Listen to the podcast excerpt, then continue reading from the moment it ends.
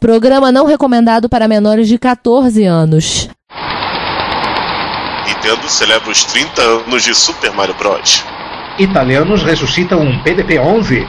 Revelados os primeiros esboços do Pac-Man. Alequete ganha porte para Genesis Spectrum.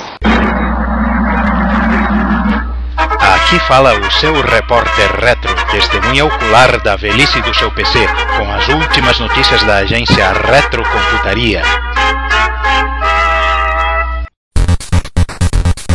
Bom dia, boa tarde, boa noite. Bem-vindos a mais uma edição do Repórter Retro, o noticiário que traz a você exclusivamente em 58ª mão as notícias de ontem e de anteontem. E nesta mesa hoje, mais uma vez de formato quadrilateral, estamos eu, Juan Carlos Castro. Eu, Ricardo Pinheiro. Eu, João Cláudio Fidelis.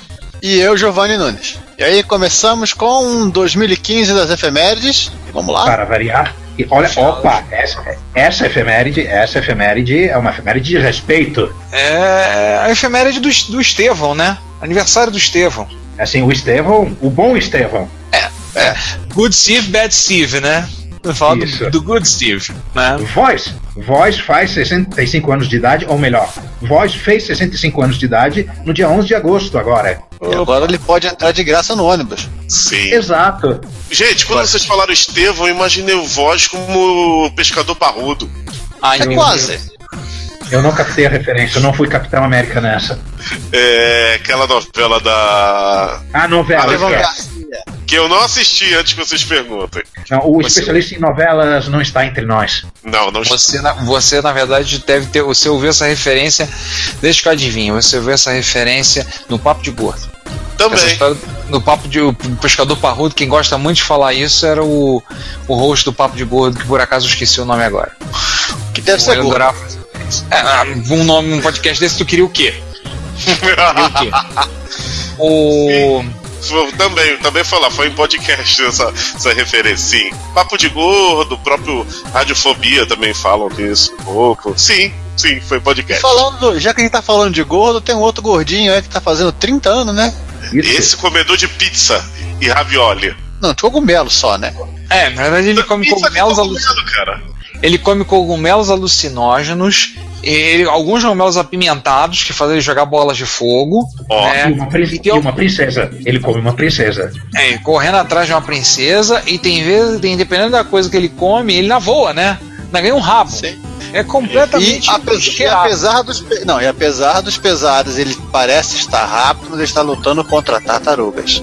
Não, diz as más línguas que essa princesa aí, ela ela vamos dizer que não, uh, uh, não é comidinha exclusiva do nosso herói. Mas vamos lá. Aí ah, ele tem um irmão. Ele tem um irmão que entrou pra Coisa Nostra recentemente. Bom, quem a gente tá falando, gente, é nada mais nada menos do que Mamma Mia, Mario Brothers. It's a me. Fez 30 anos em, em, 13 de, em 13 de setembro. A criação do nosso queridíssimo Shigeru Miyamoto, como é que é? Se meu, se meu japonês estiver ruim, é, é porque ele está melhor do que o meu, meu italiano. É, Shigeru Miyamoto, no Ar da Graça de 1985, é, fez no, lá no, naquelas estações horrorosas da HP, coitado, é, desenhou em papel milimetrado e mandou os programadores programarem lá. Super Mario. Se virarem. Mandaram se virarem. Super Mario. Mario, que não era o primeiro jogo dele, ele já tinha ele já tinha participado de dois jogos, um deles como Do Donkey Kong no papel de Jumpman e o outro no papel de encanador, já com seu irmão Luigi, no jogo anterior chamado Mario Bros, no qual ele estreou a cabeçada na, no, no é, bloquinho. É, aquele jogo de plataforma, vai pulando, vai os bichos saindo do tubo e ele tem que dar cabeçada. Sim, tela única, sem scroll. Exatamente, Isso. jogo de arcade. E também ele participou do Donkey Kong Jr., né? Ah, é? Donkey Kong. Ele é o vilão. Exatamente, o único jogo da série que o, que o Mario é vilão. Vejam só. Depois ele viria a ser professor, como é que é, juiz de boxe, tenista, é, como é que é, corredor de kart e muito mais. E até fez um bico, e até fez um bico na, na Konami de jogador de futebol. é verdade. Lembrando que o futebol né? da Nintendo pro Nintendinho é uma cópia descarada do Konami Soccer. E ela, anos depois, viria a, a, a imitar o ping-pong da Konami é, no Wii. Mas isso aí não vem ao caso, isso aí tá mais pro nosso episódio lá, que vocês estão escutando nessa, nessa coisa. Bom, o que eu vou falar do Mario Bros é que ele estreou no Famicom, que é a versão japonesa do Nintendinho, do NES, e depois viria a, a a, a ser o Brandle do NES. O NES viria com ele incluso. E o nosso querido Mario começou arrebentando. Ele vendeu nada mais, nada menos. Peraí, que eu vou, eu vou falar. Alguém quer falar alguma coisa enquanto estou procurando o número? Vamos, eu vou falar então. O curioso do. Eu vou, eu vou falar uma coisa rapidinho. Tan, tan, tan, tan, tan, tan, tan. Tá, então vou falar. O curioso desse personagem é que ele ficou realmente é, exclusivo da, da empresa, da Nintendo, né? Ele não, exceção a Mario State Typing e coisas bizarras do gênero, o Mario ele só foi. É, títulos do, jo do jogo só saíram para os consoles da Nintendo. Ou eu vou te quebrar, o, o Giovanni. Qual? Qual? Não, não. O, o, o Mario Bros saiu para Atari. Pra o Super computador. Mario Bros.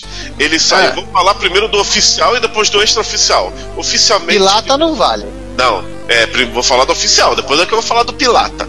É, o oficial ele saiu para os micros é, Sharp X1, PC88 e o FM7 e o Sharp MZ, o Super MZ, eles saíram convertidos pela Hudson Soft, junto com outros jogos, com o próprio próprio, o próprio Mario anterior, Excite Bike, esses jogos saíram oficialmente para esses micros. Tudo bem, são micros que nunca saíram do Japão, mas tá lá. E extraoficialmente, a Zemina fez o porte pro MSX. o MSX, por acaso, é um micro japonês e não entrou nessa festa aí da Hudson Soft. Vai perguntar por quê? Pergunta a Nintendo. Porque competia direto com, com o Nintendo. Pode ser. Olha, é... a coisa mais legal, você, mas, João, João, a coisa mais legal seria se a Zemina tivesse feito um porte pro Master System do Super Mario. Isso ia ser é. realmente curioso. Ele vendeu 40 milhões de cópias. Gente, não podemos deixar de mencionar esse site comemorativo da que a Nintendo fez agora, um concurso de vídeos nem... Abram aí, gente. Esses links que eu botei. Abram. Lá, vídeos comemorativos estão em supermario.nintendo.com, pra quem quiser se divertir. É, vão, vão visitar, clicar aí embaixo, tá? E tem um concurso em letsupermario.com, onde você pode mandar sua foto perguntando Mario que Mario. Ah, só, um, só, uma, só um detalhe, outro detalhe também. Compositor é, essa musiquinha que o Ricardo acabou de cantar é o Koji Kondo, que também acompanha o nosso amigo Miyamoto até hoje, fazendo as trilhas sonoras de Mario. Eles são casados, né? Nintendo. Não, que isso, cara. não é acompanhando esse sentido. Em 13 de setembro é o lançamento do Famicom. Ele só veio a sair em 87 nos Estados Unidos. Mas lá no Famicom ele saiu em 85. É, tá, mas assim, só, só pra, é só pra explicar, né, rapidamente, o... demorou tanto pra sair assim nos Estados Unidos porque a Nintendo tava conseguindo é, curar as feridas do, dos norte-americanos que estavam machucados de tanto videogame. Exatamente. Para começo de conversa, 13 de setembro ainda não tinha saído o, o NES nos Estados Unidos. Isso veio sair no final deste mesmo ano. Então é. Foi uma longa. Uma longa, como posso dizer, é, caminhada até o. Até o NES se estabelecer. Em 87 ele já estava se estabelecendo. Então é já tinha uma base instalada para, para ter o Super Mario, que começou a vir no console daí por diante. Em 87 em diante começou a vir com o console. Outra coisa também que eu queria falar é por que, que o Mario tem bigode? Porque ele é italiano. Não. Estereótipo. Além do estereótipo, o. Falta de Mario... pixel. Exatamente. Ele ficava, ele ficava estranho para você fazer com a baixa resolução do NES é a boca do Mario. Então o que, que ele fez? Ele fez um, um, um borrão embaixo do nariz, do grande nariz. Ah, bigode. É porque senão você ia precisar de uma linha de pixels pro, pro, pro lábio superior, uma linha de pixels para a boca e uma linha de pixels pro lábio inferior. Com o bigode Exatamente. você só precisa de só precisa de duas. Exatamente. E o Mario, acho que o Mario do Nintendinho, ele é formado por dois sprites, né? Isso. Então teria que usar mais um sprite. Mais um sprite pro bigode, já pensou? Ah, eu falando uma coisa, outra coisa que tem 30 anos e que também tem sprite. Vamos lá. Ah, deixa eu só falar Amiga... uma última curiosidade ah, do Mario. Não, mate o Mario, vai, por favor. Então deixa eu só falar uma última curiosidade. É que os shapes do, das, das arvorezinhas do cenário é o mesmo das nuvens, com a lua swap. Vamos falar de coisas interessantes também, tá fazendo 30 anos? Falar do, vamos falar de quê? Quem é que tá fazendo 30 anos esse ano? A gente falou já em um N episódios do Repórter Retro. Amiga. Além de eu. Aí. Há 30 anos você. Tá bom, 30 anos em cada perna, né, Giovanni? ah, tá bom. Meu mãe tem 60 anos, caraca! Mente pra outra. É, tá, tá corpinho de 59. O... Então, nas comemorações do Amiga 30, né, na festividade, teve lá no, no Museu da História da Computação no Silicon Valley. Para quem não sabe, o Silicon Valley é o Vale do Silício, tá? Né, o Vale do Silicone. É vizinho. É, vizinho. Então, é porque o pessoal, o pessoal que fica rico no Vale do Silício vai no Vale do Silicone arruma namorada. Vale então, do Silicone é Malibu, é ali pertinho. É basicamente falando mais uma vez da celebração que deu lugar no final de julho, comemorando os 30 anos do Amiga, lembrando da sua. Além só da exibição do documentário do Viva Amiga e falando da, da, da persistente influência do Amiga na computação pessoal, reuniu o pessoal da equipe das equipes de desenvolvimento, né, das equipes de e até hoje, né, então tem uma foto no site se vocês entrarem no link que vocês estão vendo passando aí embaixo no rodapé é, da tela, só olhar para a tela que vocês vão ver. É, tem, por exemplo, um link mostrando o linkando mostrando uma foto com a equipe de com com a equipe de desenvolvimento do Amiga, né? O pessoal que participou da equipe. Então, obviamente, foram vários convidados. Hoje em dia já senhores de idade, já um pouco mais velhos, tudo. Olha, tem até o Batman ali no meio. É o Doc Brown. É o Doc Brown com a camisa do Batman, cara, que surreal. Então assim, ele tá comentando, ele fala, por exemplo, do amigo interessante que o título da matéria assim, seria A máquina ima é imatável. Podemos tradução, ao pé da letra, seria a máquina imatável, Unkillable Machine. A máquina não dá para ser morta. Esse artigo foi publicado na revista do IEE, né?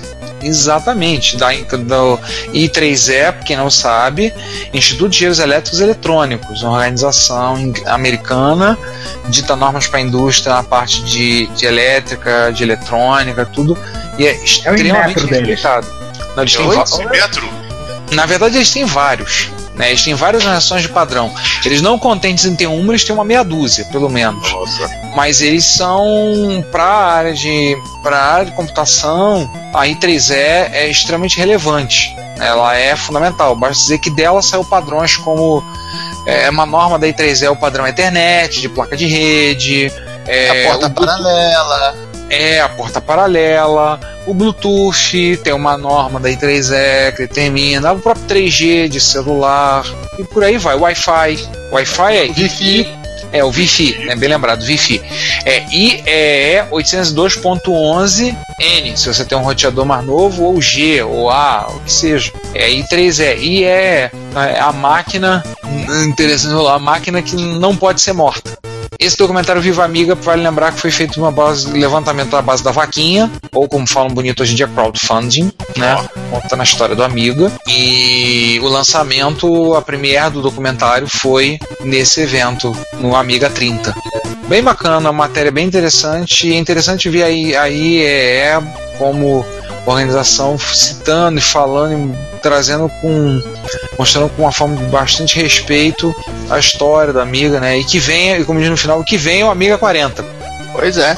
É, no final ele diz assim, o, é, tirado do Amiga 30 foi provado que é uma celebração não apenas de uma, de uma longa herança tecnológica, mas uma herança viva, que venha o Amiga 40. Agora vê a pergunta, única... será que nós vamos ter programa pro Amiga 40? Estaremos gravando Quem até sabe? Olha. Ah, aqueles que nos substituírem gravarão, não se preocupe. Ah, isso eu pretendo continuar até lá. E ainda vai faltar 5 anos pra entrar no ônibus de graça. Ah. e continuando em nossa efemeridades, vamos. 25, 25 anos. 25 anos do pessoal que bebe grog. O que grog é o que há. Cara, posso de cara contar uma piada sobre o grog? Que eu escutei Não, é... hoje só uma coisa, é, é importante citar o que, que lembrar o pessoal o que, que é o Grog, né? Ah, Por que, que eu tô falando de Grog? 25 anos de Monkey Island. Guybrush Threepwood e o Adventure Point and Click, talvez um dos mais marcantes, não é o primeiro, mas talvez um dos mais marcantes um dos mais engraçados adventos que eu já joguei na minha vida. E você, se você que se considera um pirata, você, garotinho juvenil, você tem que beber grog. O Wizard falou grog. Grog é vida.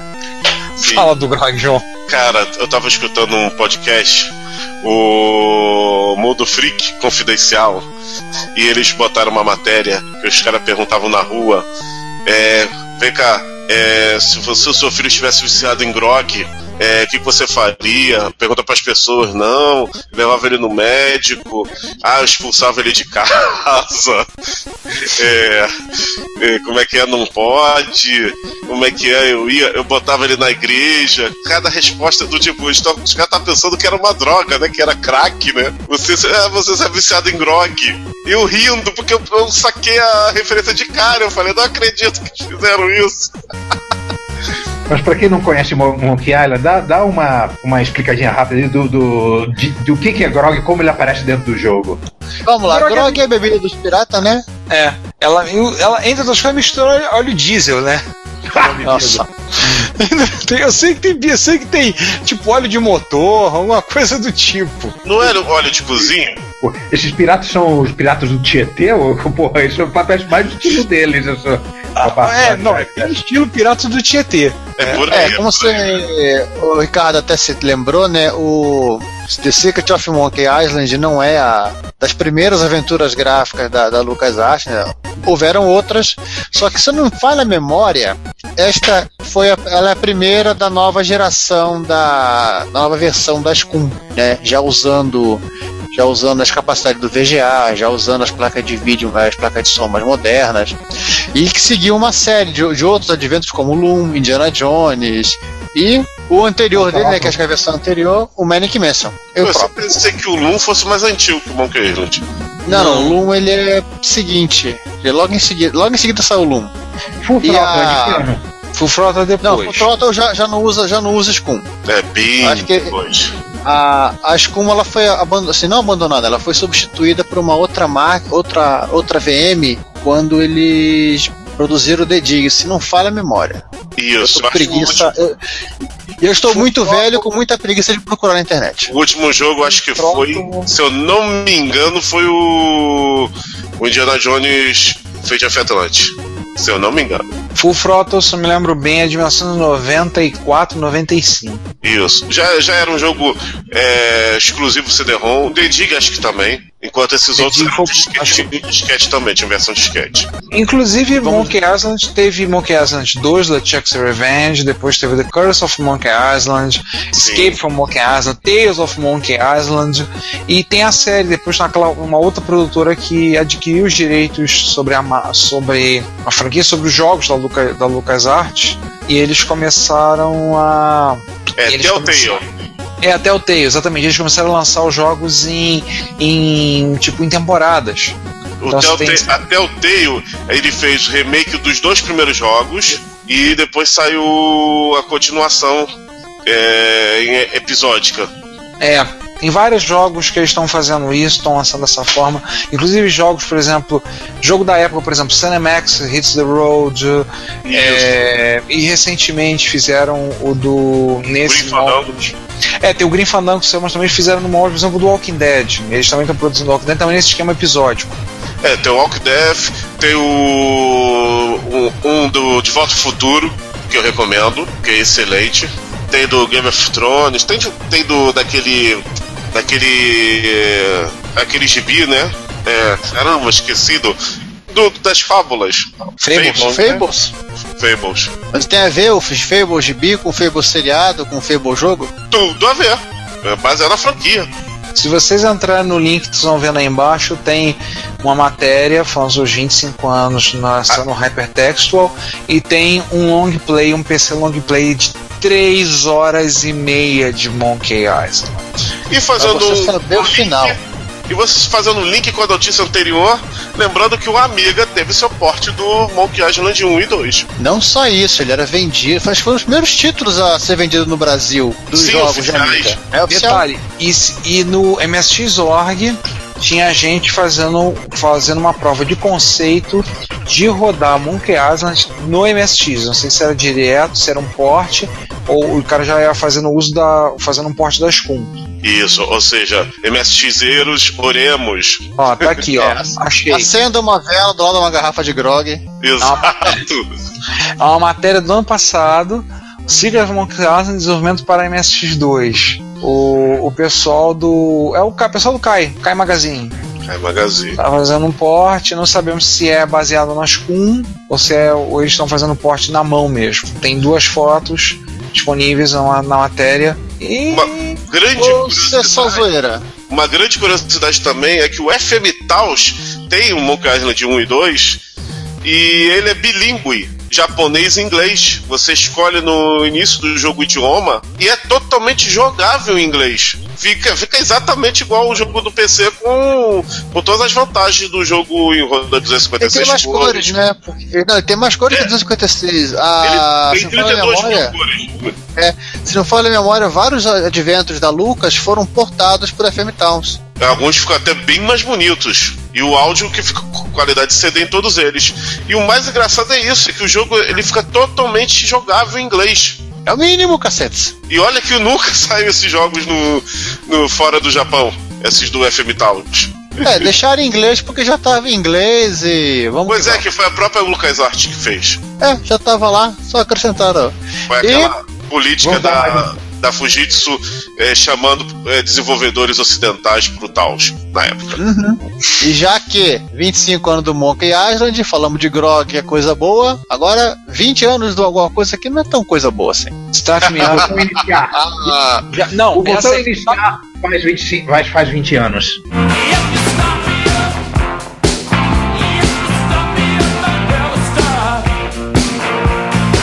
É, porque quem não sabe, é, os Rolling Stones venderam os direitos sobre o Start Me Up para essa empresa para o lançamento que a gente vai falar agora, 20 anos, completado no dia 24 de agosto, os 20 anos do Windows 95.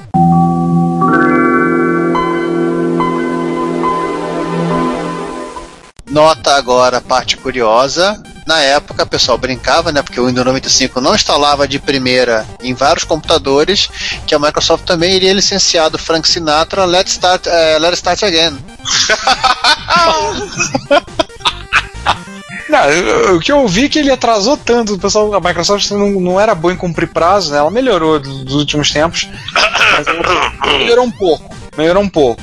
Mas continua Não, melhorou não cumprir prazo, né? Mas o resto. É. E Aí também de ela- não contar direito os, os números do Windows. Ah, não, ela não sabe contar. A, a pessoa não, não sabe contar.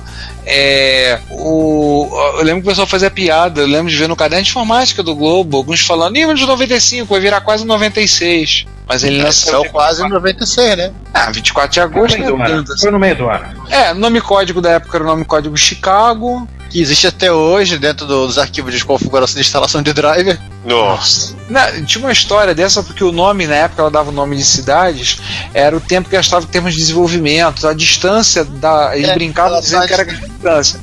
Aí qual era o nome código do Windows NT? Cairo. Olha a distância de Redmond, do- na costa no, no- noroeste dos Estados Unidos, pro Cairo. Olha, Mesmo. quando o Windows tiver nome de cidade fora do. Não, Fala. não, não, não. É o seguinte, logo em seguida a pessoa começou a zoar falando que o próximo Windows estava com o codinome de Signos. Mas aí já não é fora do. Não é fora dos Estados Unidos, nem, nem da Terra, é fora do sistema solar. Podia pior, podia ser Andrômeda. É, eu chutaria Alpha Centauri ou Alpha Centauri, mas já foram longe. Tá bom, a grande nuvem de Magalhães, pronto. Opa! Escandar, João, escandar. Pronto, melhor. Só os fortes entenderão a referência. É verdade. Mas vamos lá. O comemorando os 25 anos, vamos deixar um link para todos só- vocês que são viciados em séries, né? 20 anos, desculpa. Uma, um videozinho demonstrativo com a Jennifer Aniston e o, Matt, o Matthew Perry, na época que ainda, ainda, ainda eram no, novos, jo, é, no- é, jovens, novos e garotinhos juvenis. Estavam começando com Friends. Um, um alô pra minha filha, que é fã inveterada de Friends. Opa! Sério? Sério, a Gabriela. É, Nossa. Ela, ela viu a série inteira umas duas ou três vezes. Alguma Botar coisa retrô ela tem que gostar, né? Botar lá pra ver, botar lá pra ver Seinfeld um dia desses. Tá Aí, uma ideia. Vale a pena. assim, do Windows 95, por mais que a gente, o pessoal desça a lenha, fale, ah, era uma cara por cima do DOS 7 que nunca saiu, e aquelas coisas todas, tem um, uma marca registrada porque mudou. Uma das coisas clássicas que introduziu o botão iniciar, o menu iniciar e a interface que ainda é usada, voltou a ser usada agora no Windows 10, né? Não, Ricardo, introduziu a incrível capacidade da Microsoft de ficar querendo mudar a interface a cada nova versão. É, né? Não, ele intro, introduziram uma coisa que uma coisa que realmente não dá para entender, né? Você clica no botão iniciar para desligar. Pois é. é. Tudo bem, né? Que seja. Eles corrigiram isso no Windows, no Windows a partir do Vista, que eles só botaram a bandeirinha, pronto, tiraram o start, pronto, acabou. É, mas outra coisa que foi um marco tecnológico do Windows 95 foi que é, ele racionalizou o uso de memória nos, é, pelo, por parte dos aplicativos, que uh, o sistema operacional e, e, e, os aplicativos estavam ficando para trás tecnologicamente em relação ao hardware. Já tínhamos máquinas de 32 bits, já tínhamos é, a, a possibilidade de ter um modelo de memória que, que você poderia ter uma é, é, sequências, arrays. 4 GB lineares. 4 GB lineares sem, sem estar é, limitado com a segmentação de 64K. E isso é, deu uma qualidade, um salto de qualidade nos softwares em geral feitos para, para 32 bits a partir do, do Windows 95. Sim. Tanto que houve. É, houve oba-oba das pessoas indo comprar. Se você for ne, ne, nesse artigo do, do Virtualifan, você vai ver é, fotos de, de pessoas festejando. Parece até Apple esse negócio. É, saindo da loja com a caixa do Windows 95 com, com toda a felicidade do mundo. Olha só. Aí depois inventaram, aí inventaram a internet as pessoas passaram a passar vergonha de outra forma. Lá na, lá na, escola, lá na escola a gente tinha umas cópias originais dos 95. A última vez que a gente estava despachando, a gente tirou foto, botamos, botamos as caixas numa estante, pedrão para fazer assim: Tio Bill, deu defeito, vem buscar de volta. Tiramos foto. É, fora também que o Windows 95 coincidiu com a popularização dos kits multimídia, né? Ah, sim, sim. sim. E o Windows 95 marca a nossa linha de corte do nosso podcast, né? É verdade. É. Dali pra frente não é retro, é velho.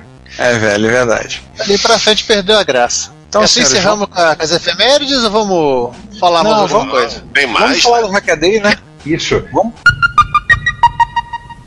Hackaday tá magrinho, magrinho. Hackaday tá magrinho, magrinho. Hoje só tem um negocinho, um negocinho legal até, mas que eu tenho umas, umas certas é, ressalvas ideológicas quanto a esse hack. É, hum? Seguinte, o, o camarada é, colocou dentro de, uma, de um gabinete de Commodore 16 que a, que a placa-mãe estava ferrada, um Kirai e um Raspberry Pi para assim ressuscitar. É, é aquela aquela é, aquela ressuscitada que a gente fica assim com, com gosto amargo na aquela boca. Invasão de corpos. Isso. Mas estava morto o C16, né? É, nós sabemos como morto, como morto ele estava, né? Porque a gente conhece certas pessoas que, que, que não desistem e, e já ressuscitaram coisas que, que até Deus duvida, né? Falando nisso, um abraço, André. Você tá pegando, pegou aquele expert transformado para 2 mais, que a bateria vazou sobre a placa. Poxa. e vazou. Obrigado, um abraço, André. Salva aquele micro, por favor, tá? André, André, André na, cate, tá na categoria líder dos Warriors. Não, na verdade verdade, é, é, o, o, inspirador dos Warriors é o Edson, parentes, é o Edson, porque ele salvou meu notebook que estava com um buraco na placa. Por causa de um culto. Está funcionando. Ele, ele é, o, é o muso inspirador dos Warriors, né? Com certeza. é, mas voltando realmente o.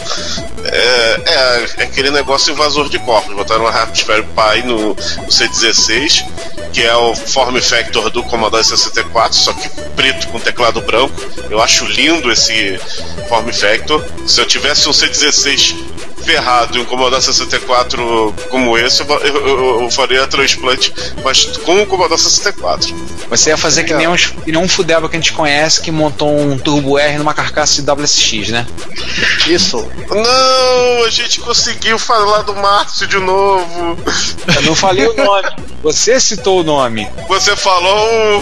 Você falou o milagre. Você citou. Mas eu não contei o nome do santo. Pois é, ah, agora. Tá bom. Vamos, é, cara, vamos passar por uma, uma ressuscitação digna de uma, de uma ressurreição, vai, com direito a, com direito a ascender aos céus.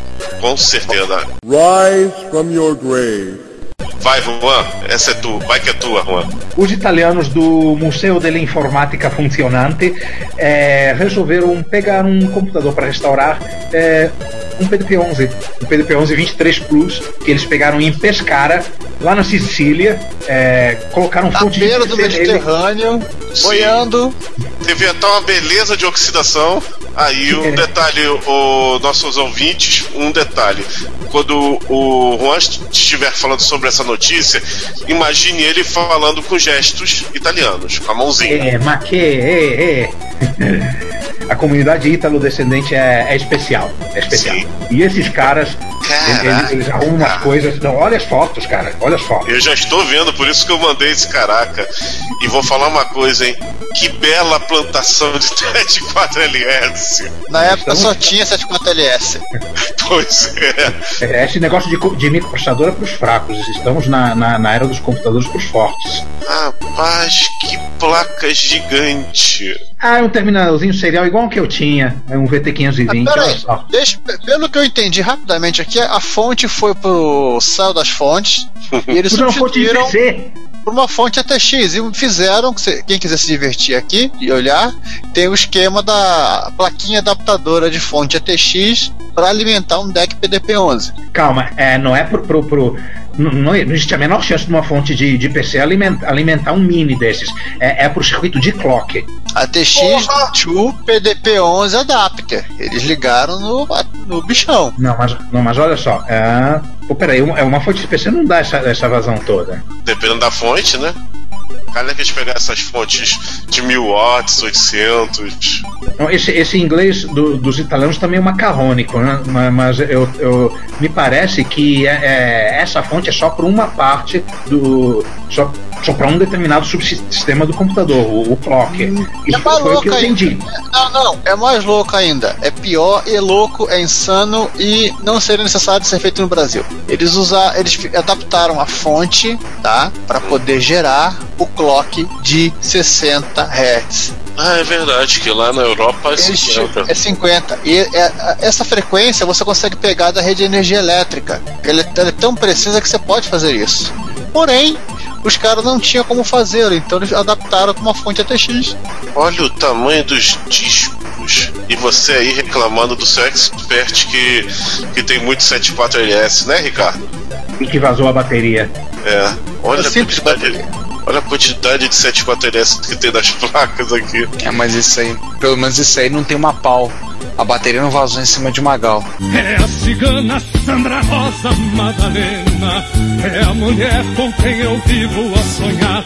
Aliás, hein, hein, pessoal, pra vocês derem uma olhada aqui na um, um zoom no, no monitor, coitado, vocês vão poder ver uma coisa que isso- a gente, nós só vimos em, em arcade. O monitor tá queimado. Ah, sim, tá com o tubo tá queimado. Verdade. Ele tá queimado com outra coisa. Usaram ele. A Não, eu já aplicação vi- que mais eu vi usar aqui. Eu já vi monitor VGA com isso. Monitor de, de terminal de ponto de venda. Não, não. Monitor de ATM de banco. De máquina de caixa automática de banco. Castoma de Quando-. Na saudosa Brick Brac, Deus o tem em bom lugar. Um dos últimos dos bons sebos de informática do Rio de Janeiro. Os caras tinham pilhas de monitores tirados de ATMs e eles vendiam a bagatela de 50 reais. Eu cheguei a pensar em comprar um monitorzinho daquele para ligar na minha cima, eu é só VGA, não dá. E vários deles eram monitor tirado de máquinas do Itaú e você via na máscara gravada a tela do Itaú. Pode ser terminal de aeroporto também, quem sabe. Não dá pra identificar Não, isso- qual que é. Isso da época em que a. O, o programa de. O, o programa do caixa, do caixa automático rodava em, em modo texto, né? Não, não, esse aí é gráfico, tava gravado no modo gráfico mesmo. Esse que eu me lembro. Já, né? já tinha os Windows lá. Já, já, já. É, ué, um caixa automático do. Não sei como é que tá agora, mas tinha vários caixas automáticos do Bradesco que você abria tinha um drive de 5 quarto lá dentro com um disco pra dar boot. É, o Bradesco usava dois. Vamos voltar pro, pro mundo. Vai tá, vamos ficar- é, voltar pra Itália. Vamos voltar É, pra o- Itália e pro mundo pré. Bem Para um monte de coisa. Para um monte de coisa. Eu ia dizer o seguinte: quem é, corrigindo a correção da correção do, do, do clock, quem gera os 60 Hz é um circuitinho com ATmega. Ah. Não usaram a fonte. usaram, uh, em vez de, de, de criar dos 220 volts, decidiram usar um, um ATTAI 85. Ah, tá. Então foi me- menos loucura do que a loucura que parecia ser louca. Tô abismado com a quantidade de placa que esse bicho tem, cara. João, uma dessas placas é o processador, tá? É, tudo discreto, né? O processador era uma placa. Vamos voltar para ressurreições um, po, um pouquinho menos, menos assustadoras? Ressurreições de coisas que a gente conhece, Micrin, E claro. ainda na Itália, né? Ainda na Itália, voltando aqueles que depois de uma ausência prolongada, que foram a razão né, de- desse, desta sessão existir, estão de volta com força total. Rise from a Grave, né? Né? Chá de Nightfall. Eles começam salvando dois Commodore PET 2001, ou seja, um modelo com teclado de chiclete. Bito, E só ele. Ó, Ah. lindo. achou o diagnóstico, um 74LS 5757 tava com um pino com problema, então deve ter trocado somente, trocou ele, o outro. Nossa, o outro tá bem mais danificado. Tem bem mais coisa pra fazer. Aliás, gente, eu nunca vi um pet no Brasil. Tem? Existe alguém com pet no Brasil? Acho que ninguém teve coragem. É porque é tão trambolhoso, é tão pesado, que acho que ninguém se. se... arrum- conseguiu coragem suficiente de comprar um. Além dessa do PET, tem a do, do Macintosh SE30.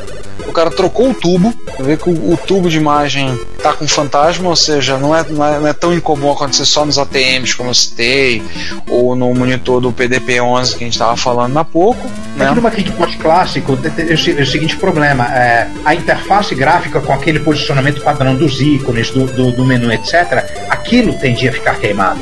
A Sim. pessoa rodava um monte de aplicativos diferentes, mas em janelas. Ao passo que o File Edit, que é no, no paradigma do Macintosh, ao contrário do Windows, o menu fica sempre na mesma posição da tela, já viu, né? Queima. Pois é, né? Aliás, por favor, aí, é, dando uma olhada na foto 7 desse primeiro, desse primeiro conjunto aí, que tem já o Macintosh funcionando, além de você ver uma pilha de, de Commodore 64 ao fundo e fazendo referência para nossa nosso papo inicial sobre Secret of Monkey Island, olhem a cerveja que o cara tá tomando. Não, não é grog. É quase, é top. É top! E tem um barquinho também. É a concorrente da grog.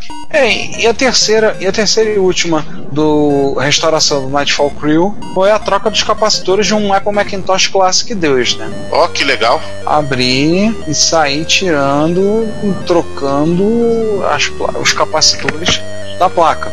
Então temos Mas o capacitores. sintoma era.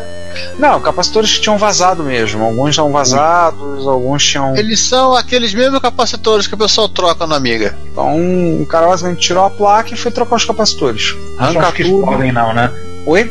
Não, não, são os que explodem. derretem e levam a placa junto. Ah, Aqueles que, nos, que tiraram da gente 50% do, do estoque de, de, de Acorn Fib do mundo, né? Por aí. Eu tô olhando a placa, tem um processador da AMD lá na placa. Que legal. Tem um AMDzão soldado lá. Deve ser a SCSI. O... Interessante. Tô vendo aqui quantos capacitores são todos aqueles pequenininhos, capacitores SMD. Olha, deve trocar de 15 a 20 capacitores. Disposição, hein? E o último coisa de falar de restauração é uma coisa bem interessante que é... são videoaulas de manutenção de Commodore 64. Telecurso segundo grau. é o pessoal do Gadget UK 164 fizeram vários vídeos mostrando como consertar a sua caixa de pão. Eu tô olhando o perfil, eles têm muita foto, muito vídeo pronto de manutenção.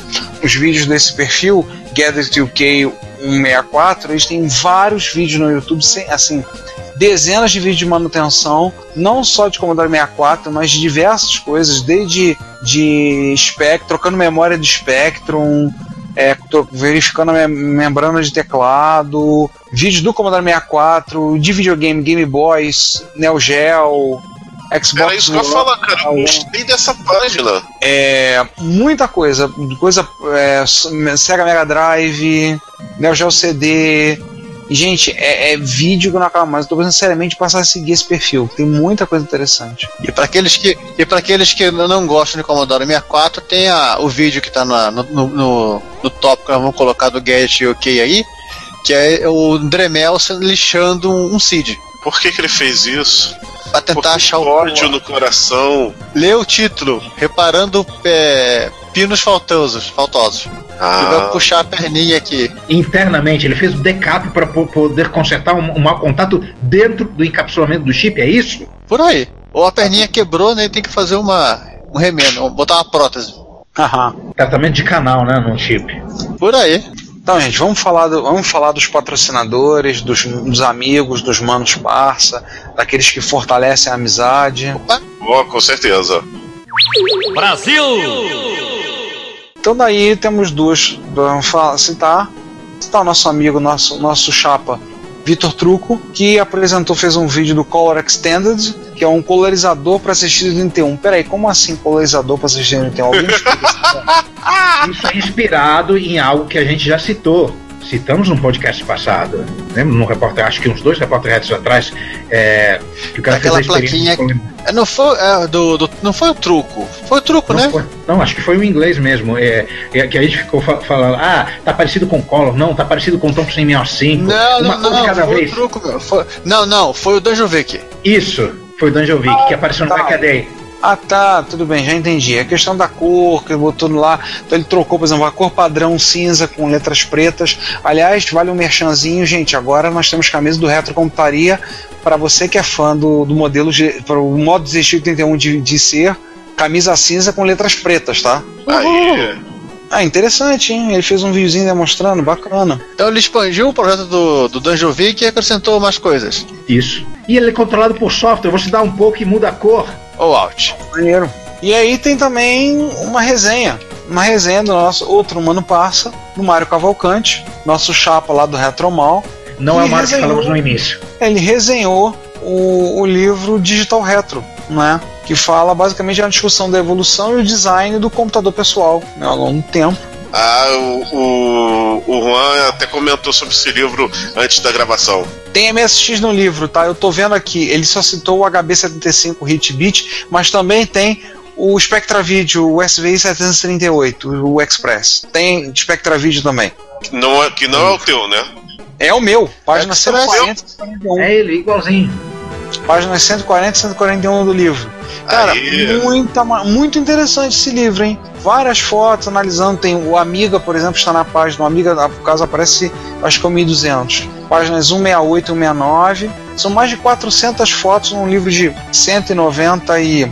Não chega a 200 fotos. A 192 Olha, páginas. Muito material assim, vala, e não é só questão só de computador, videogame, TRS-80, Juan, você fica feliz. TRS-80, Tem o ColecoVision aqui de cara. Commodore 64, Coleco, NES. Nintendinho, o, o Nintendinho, No Macintosh. caso, o NES americano, né? Que o Nintendo, o Famicom japonês é horroroso de dar dó. Sim, é bem diferente. Esse aqui, ó. É. Amstrad, o Amstrad Telha, CPC 464. Sim. Olha, E, gente, tem muita coisa. Ô, tá aí, o livro é maneiro, hein? Master. System. Liza, o Master tem um design bonito. Sim, com certeza. Intellivision, primeiro modelo. Atari ST, Amiga, Dois MSX, como você disse, sendo que um é Spectra Spectrum, lista dos micros. Nossa, tem o Sharp MZ, tem umas máquinas que a gente não conhece como Nascom 1, HP85. Agora ele tem uma máquina, que- é, essa, o Tangerine Microtan 65. Uau! What? É, eu também fazendo uma coisa na máquina. É Tem o o Tangerina. New Brain. É uma máquina tangerina. Tem o grande New Brain. Eu conheço Solomon Grande, não o grande New Brain. Será que trocaram o cérebro no Solomon Grande?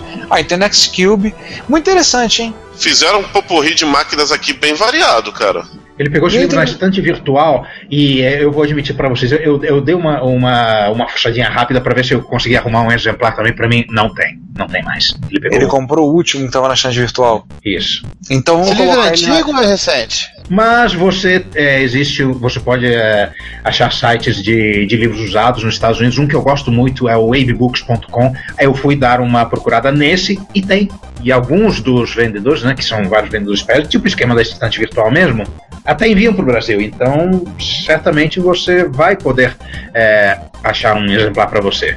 Eu só, Agora- só, te- só tenho uma crítica a fazer. É, esse livro ele me lembrou muito aquela série do microcomputador curso prático, só que eles tinham uma coisa que eles não fizeram aqui: o- mostrar o micro por dentro. Ah, o porn. Não, o, o design, o design é só, é, só, é só do lado de fora. Design do É. lado de dentro, só os tarados mesmo que curtem.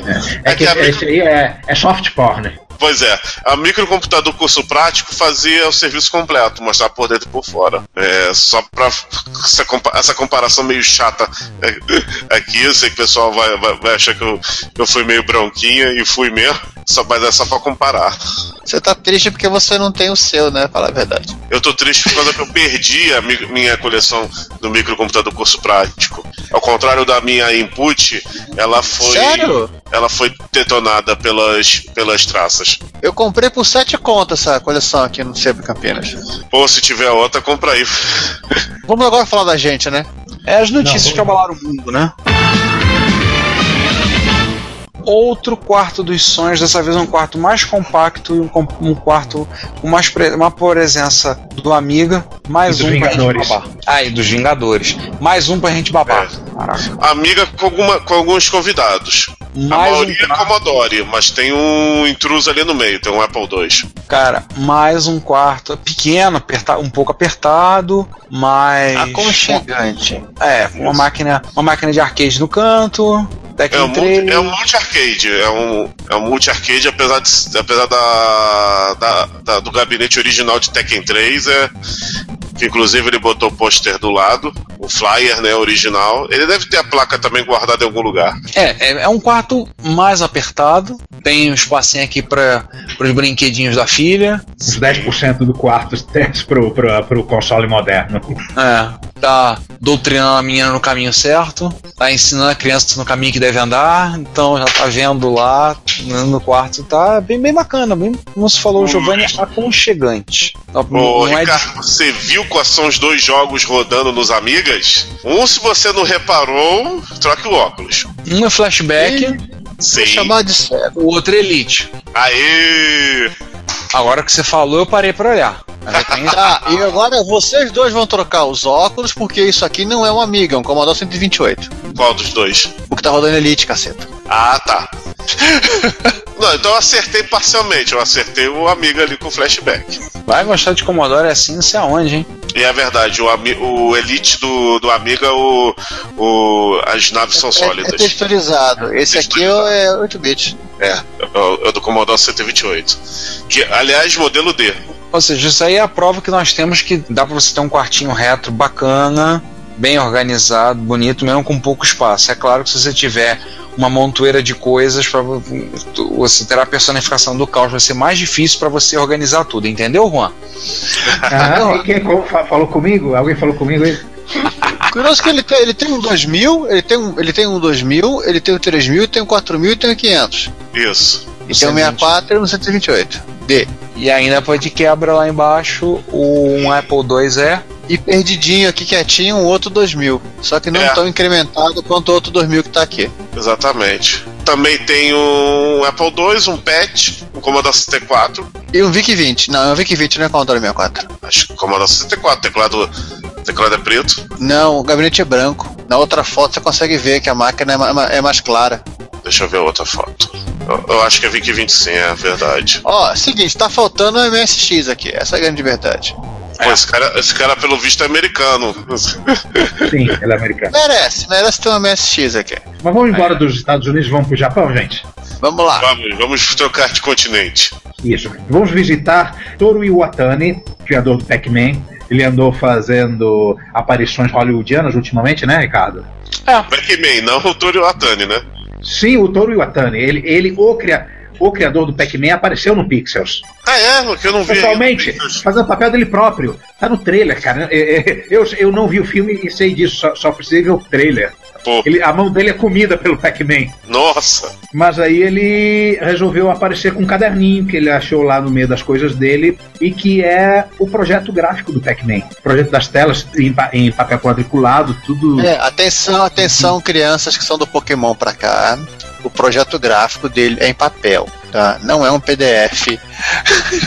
É, não é um PDF, Nós tínhamos uma coisa chamada papel quadriculado, né? É, tinha pixels, inclusive. é, ele não fez. É, é papel milimetrado, gente. Ele não fez isso no Corel, ele não fez isso no Photoshop, tá? Pra quem acha que Photoshop só, só- usa pra desenhar, você precisa do Photoshop. Ele não fez isso no Paint, tá? Ele fez isso no papel milimetrado. Lápis. A gente tá falando de 1980. Foi bem roots, diga-se de passagem. E ele fez todos os frames de animação do Pac-Man morrendo. E olha, pra um jogo de 1980 tem frame pra caramba, só dele morrendo, hein? 10 frames. 10 frames do Pac-Man morrendo. E passando por uma coisa mais nova, mesmo assim, ainda retro, aquele programador alemão com o nome de, de, de Transformer, o Prodatron. que não pegou o trem pra quando, ele- quando ele tava em Amsterdã, ele disse que ia ver se conseguia aí dar, dar uma fugida pra, pra jogar uma conversa fora com a gente lá em Amsterdã. Infelizmente ele não pôde. Ah, que ele, mora numa, ele mora numa cidadezinha na, na Alemanha que é bem próximo da fronteira com, com a Holanda. Dado que a Holanda é um negocinho pequenininho, com duas horas de trem, você atravessa o país. E se você subir num banco, subir numa cadeira no, na, na frente da estação central, central de trem de Amsterdã, você olha pro lado via Bélgica, uma pena que ele não pôde ir, mas é o, o trabalho dele mais celebrado, o Symbols, que ficou parado desenvolvendo durante muito tempo, ele voltou agora com carga total, e agora nós temos aí o Symbols, o beta do 3.0 sendo disponibilizado. Você não sabe o que é o Symbols? Garotinho juvenil, criado a leite com pera ovo maltino. Vai lá ler no, no Plus. Mas ele acrescentou mais algumas coisas, como suporte a, a, a rede, placas de internet, colocou ferramentas de rede, mexeu no esquema de cores, acrescentou mais, mais alguns recursos, já acrescentou relacionados ao, ao Shell e outras coisas mais que ele andou fazendo. Deixa eu ver o que mais ele acrescentou. Sabe o que me assusta no Symbols? Não é ele rodar no MSX nem no Amstrad CPC, ele rodar no CPW. No PCW. Não, no PCW. É, isso que me assusta.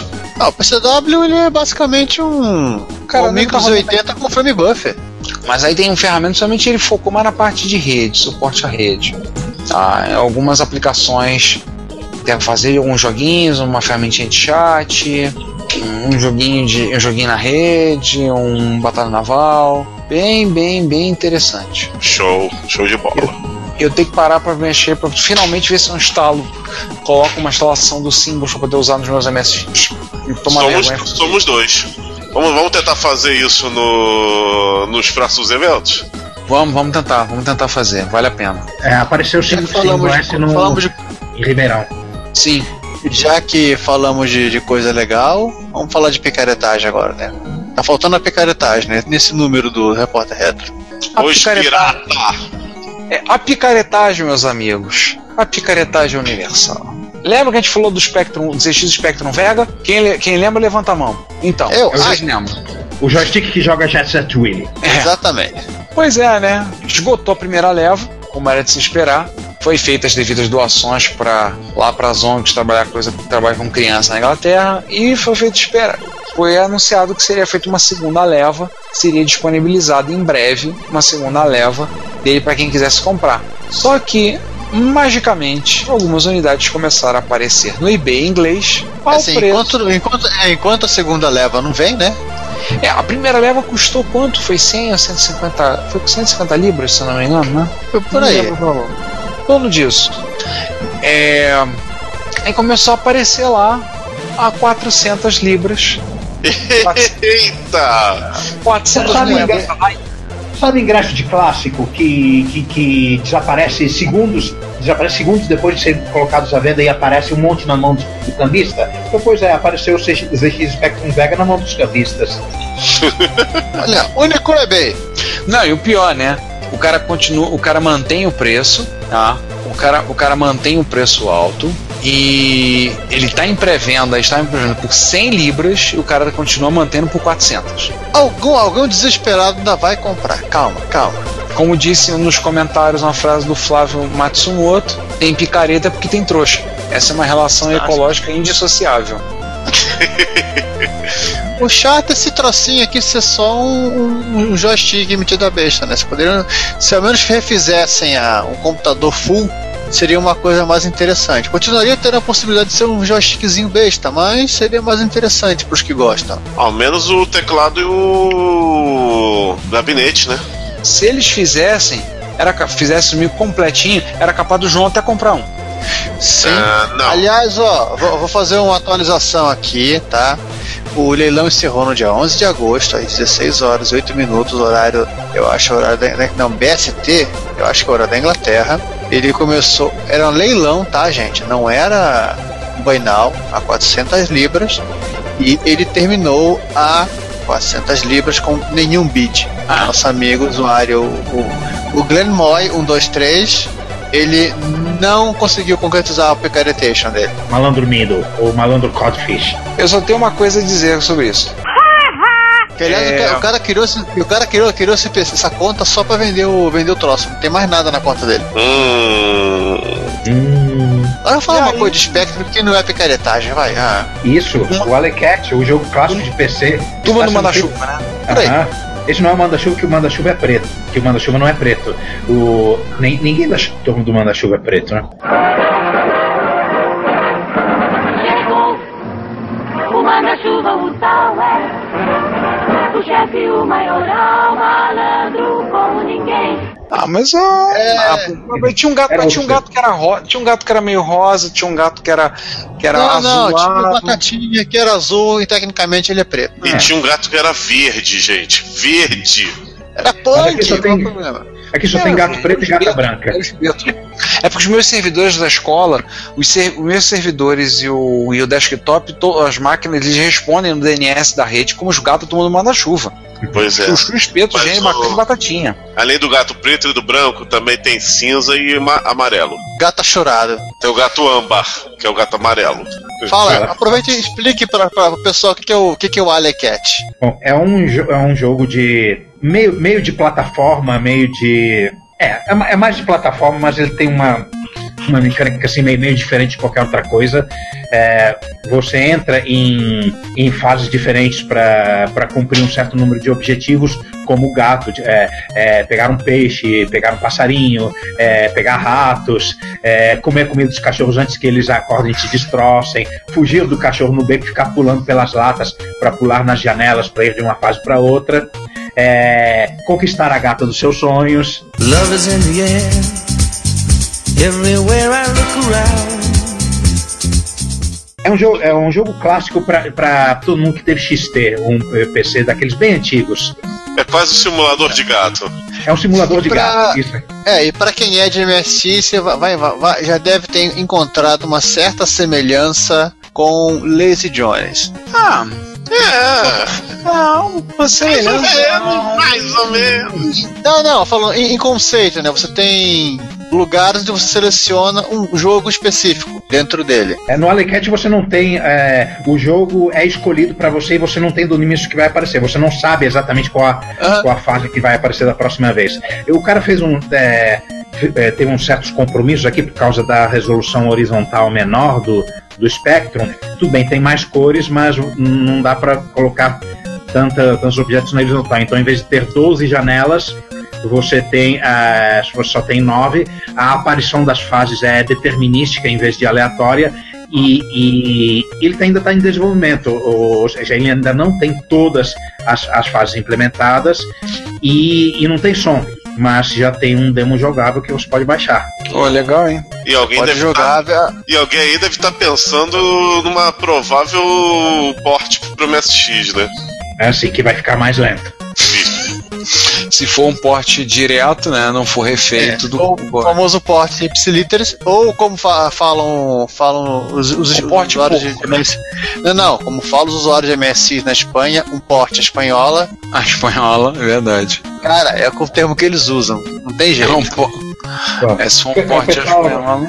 O pessoal não segue a lei de Lúcio Flávio. É, frame buffer é frame buffer, VDP é VDP. Depois dessa da lei de Lúcio Flávio, passageiro da agonia, é, vamos falar da gente um pouquinho? Oh yeah. Vamos lá. Sim. A gente vulga o João, né? É, Google eu. é, João, o que, que você tem feito? O que, que você tem feito nesse universo podcastal aí? Ou hangoutal aí? Pois é, eu continuo gravando, apesar que desse mês, infelizmente, eu, eu não pude gravar lá com o pessoal do, do Reboot, Rebootcast. O Reboot Pod, melhor dizendo, é, que teve o- a gravação com o episódio do Nicolas Cage, que infelizmente eu não gravei. Mas os outros eu, eu- os outros episódios anteriores é, eu gravei, inclusive o do Oscar. Eu acho que eu já falei isso antes. Mas a novidade mesmo é que eu agora ando participando de um hangout do Zine Expo, que é a, a confraria do qual eu participo, que são de autores independentes, de mangá. Exatamente. Eu vou deixar, eu vou deixar o link do canal aí para vocês. É, mas o, inclusive esse mês de, de setembro, de setembro que passou, é esse mês que está terminando, é, nós fizemos o, evento Anime Star, no qual nós entrevistamos duas lendas de quem acompanha os mangás e os animes no, no Brasil, que é o Eduardo Miranda, o ex-diretor da Rede Manchete, da época de ouro, do Cavaleiro Zodíaco e o Yu Hakusho, Sailor Moon, e o Sérgio Peixoto, que é o editor de revistas como Animax e Animex. Então, para o pessoal que curte, a gente fez uma entrevista aí muito bacana com eles. Eles também deram uma palestra no evento nós pegamos os melhores momentos. E, vamos dizer, é um papo que não tem absolutamente nada a ver com retrocomputação, mas eu acho que tem gente aí que, assim como eu, deve gostar das coisas. Já, já andaram já comentando alguma coisa aí que eu e Ricardo falamos aí, que de vez em quando a gente puxa um pouquinho o la- lado aí dos animes, né? Então, o pessoal andou comentando, então acho que já deve, deve ter alguém aí que deve curtir, então vai lá, dá uma olhada. Agora uma pergunta. Um podcast que foi só discutir sobre Nicolas Cage, afinal das contas, herói ou vilão? Conseguiram Os dois, descobrir? Os dois, ele. ele, Não, ele- não, aí que tá. Isso é uma crise que quem assistiu Community vai ver que o Abed não conseguiu responder essa pergunta e ele inclusive surtou nesse, né, nessa investigação. E gerou um- digo, uma te- quase uma tese de doutorado para provar se o Nicolas Cage é herói ou vilão. E eu digo ainda, ainda, ainda o seguinte, é, em alguns casos até vítima. Se você vê o Homem Espantalho, o remake, tudo bem que o remake ficou bem aquém do filme original, que o original tem o, o nosso querido falecido Christopher Lee, Pai do Bruce Lee?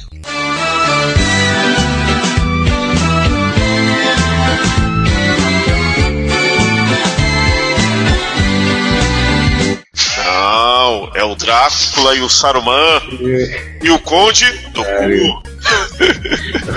Nossa, mano. Nada de tocar, nada de suavizar, é do cu mesmo. E, e o inimigo do, e o inimigo do Samurai Jack também é Aku, tá? A cu, exatamente. Aqui a gente não tem suavização, a gente fala Conde do Cu, Cifo Dias, Capitão Panaca. Não tem essa de suavização, não. É, E nós- é a princesa Amidala, né? E precisa É, nós, nós respeitamos aquele brasileiro sacana que assessoria, faz assessoria ao Jorge Lucas. Pois é, e pasmem, tem ou tinha brasileiro na Lucas Arte sim. Então é. um abraço pra esse, pra esse brasileiro troll aí que nos rendeu boas piadas. E aí vamos falar do. Vamos falar agora encontro de Ribeirão Preto, né? Alguns que estão aqui presentes tiveram, né? Eu não pude por motivos de força, por motivos de força maior. Tava doido para ir a Ribeirão Preto para matar a saudade dos amigos, bater papo, fudebar um bocado, mas dois dos membros dessa, dessa infame quadrilha aqui tiveram presentes. E eu era o último que nunca tinha ido. Não, o João também não foi, não, ou, ou já foi. Ribeirão, Ribeirão. nunca fui, não. Eu Só também ia, mas no meu caso rolou problemas do, do, do cartão que me deixou na mão, então deixa quieto. É, Eu tava na vontade. é, eu- no primeiro encontro eu já tinha ficado na vontade, não deu pra ir. No segundo en- encontro tinha ficado na vontade, não deu pra ir. Agora eu consegui. O fato de estar morando em São Paulo ajudou um pouco, né? Pois é, então conta aí, como é que foi? Quer dizer que vocês se perderam para chegar, né? Não, não, per- não nos perdemos, mas, te- mas teve pneu furado. Sério. Eita. A gente acabou chegando na boa. Mas rolou um rally, né? Não, tipo, foi- a gente foi numa velocidade normal de cruzeiro, sem problema nenhum, mas a, a gente acabou chegando um pouquinho atrasado porque a gente teve que fazer uma. dar, dar uma parada no pit stop. Literalmente. Foram obrigados, né? Uhum. Ah, do Não, bom que foi ainda em Campinas, a gente não chegou nem, tinha nem, nem, nem pego rodovia nenhuma ainda. Ah, Parou bom, no né? posto pra. Parou no posto pra, pra encher o pneu e perguntou no posto onde é que tinha um borracheiro, porque constatou que tava furado. Aí o, o, o frentista falou, aqui do lado, no próprio posto. Ah, beleza. Agora, que lugar maneiro que eles arrumaram pra fazer esse encontro, hein? É a biblioteca, é o espaço de estudo da Biblioteca Central da USP de Ribeirão. Aquele campo fica no meio da floresta. Que delícia de lugar, adorei aquilo. Não, não é, É fa- legal. aquilo é uma fazenda. É uma fazenda? Aquilo era uma, foi uma, era uma fazenda. Fazendo de café, né? É, por isso a, a Avenida do Café que leva até ela. Árvores cresceram, né? No meio do caminho. E cafezais Ah, não, não, não, não, não. Árvores não foram derrubadas no meio do caminho. Ah, então um pedacinho da Mata Atlântica ainda tá lá. Ali não é Mata Atlântica, não. Ali já é outra coisa. Ah, sim.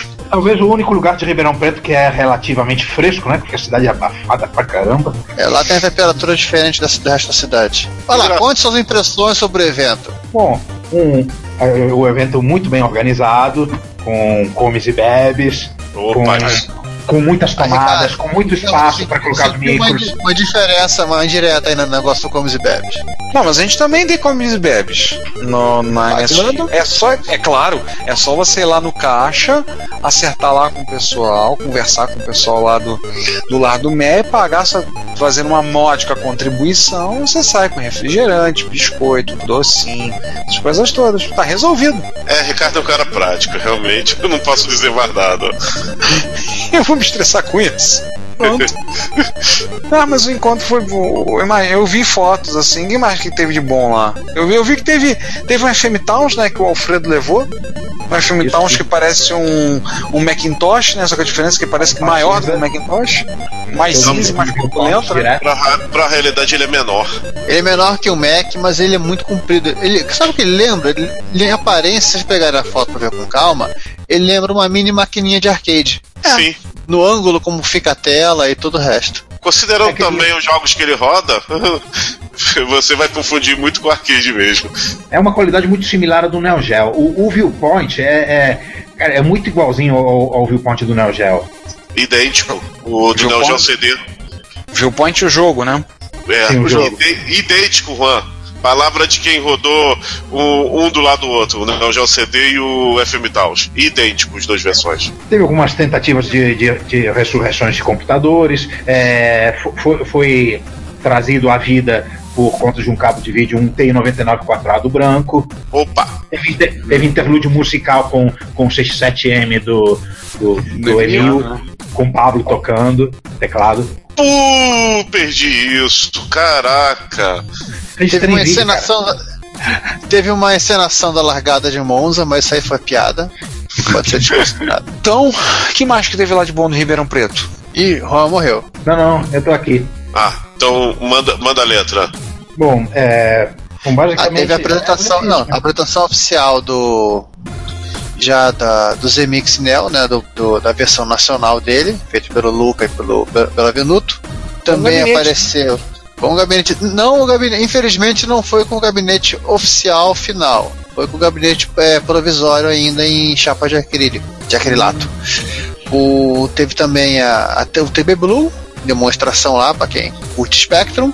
Teve MSI, já vou falar, eu vou falar nesse computador já, né? Pô, É, nem Teve o. Kim, teve o Kim chegando a 40 minutos do segundo tempo do evento. Ma Quinda de Márcio, citamos o Márcio três vezes. Quinda de Márcio, né? Chega no final do encontro. aparece aqui do meu lado com uma fumaça. Mas tem gente que chegou mais no Não, final que o Kim. Nossa, quem?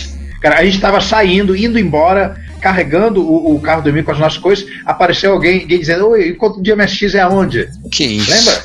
Lembra, Giovanni? Não, mas tudo bem, mas era alguém que não sabia de antemão que dia começava, né? Não era o Kim, que- por exemplo. Se bem É, que isso, se bem que isso acontece, já, já aconteceu no Rio. Esse- Parentes, o Dudu não chega sempre quase no final do encontro? Então, Pois é. meia hora pra acabar? Vam- Vamos ver se dessa vez ele quer comemorar. Vamos ver se ele chega um pouquinho mais cedo. É, né? Não, mas de resto, assim, teve, teve algum, alguma manutenção básica em equipamento, Ah, de lei, né? teve a, a- a visita a visita ao, ao à choperia Pinguim. Infelizmente não foi a do centro, mas foi a do shopping, que foi quase a mesma coisa. O que aconteceu lá do grande. do centro? Tá fechada? Tava muito, não, tava muito cheia. Ah, tá. Tinha da É. gente ali do lado. Putz, não, ela enche muito. o pin- Acho que o Pereira Pinguim. Eu tive lá. Quando eu tive lá, caraca. Tá ali? Tá ali. No teatro do lado do Pinguim, tá? No Teatro a Rita Lee Municipal. tá. É o Ah, teatro, tá. é o teatro municipal, né? Vamos pra sessão de comentários, notícias. Vamos e- sofrer agora. Não, só uma Nossa, coisinha. só- Só, uma coisinha, só, re- só me lembrei. Só uma coisa, só pra reiterar.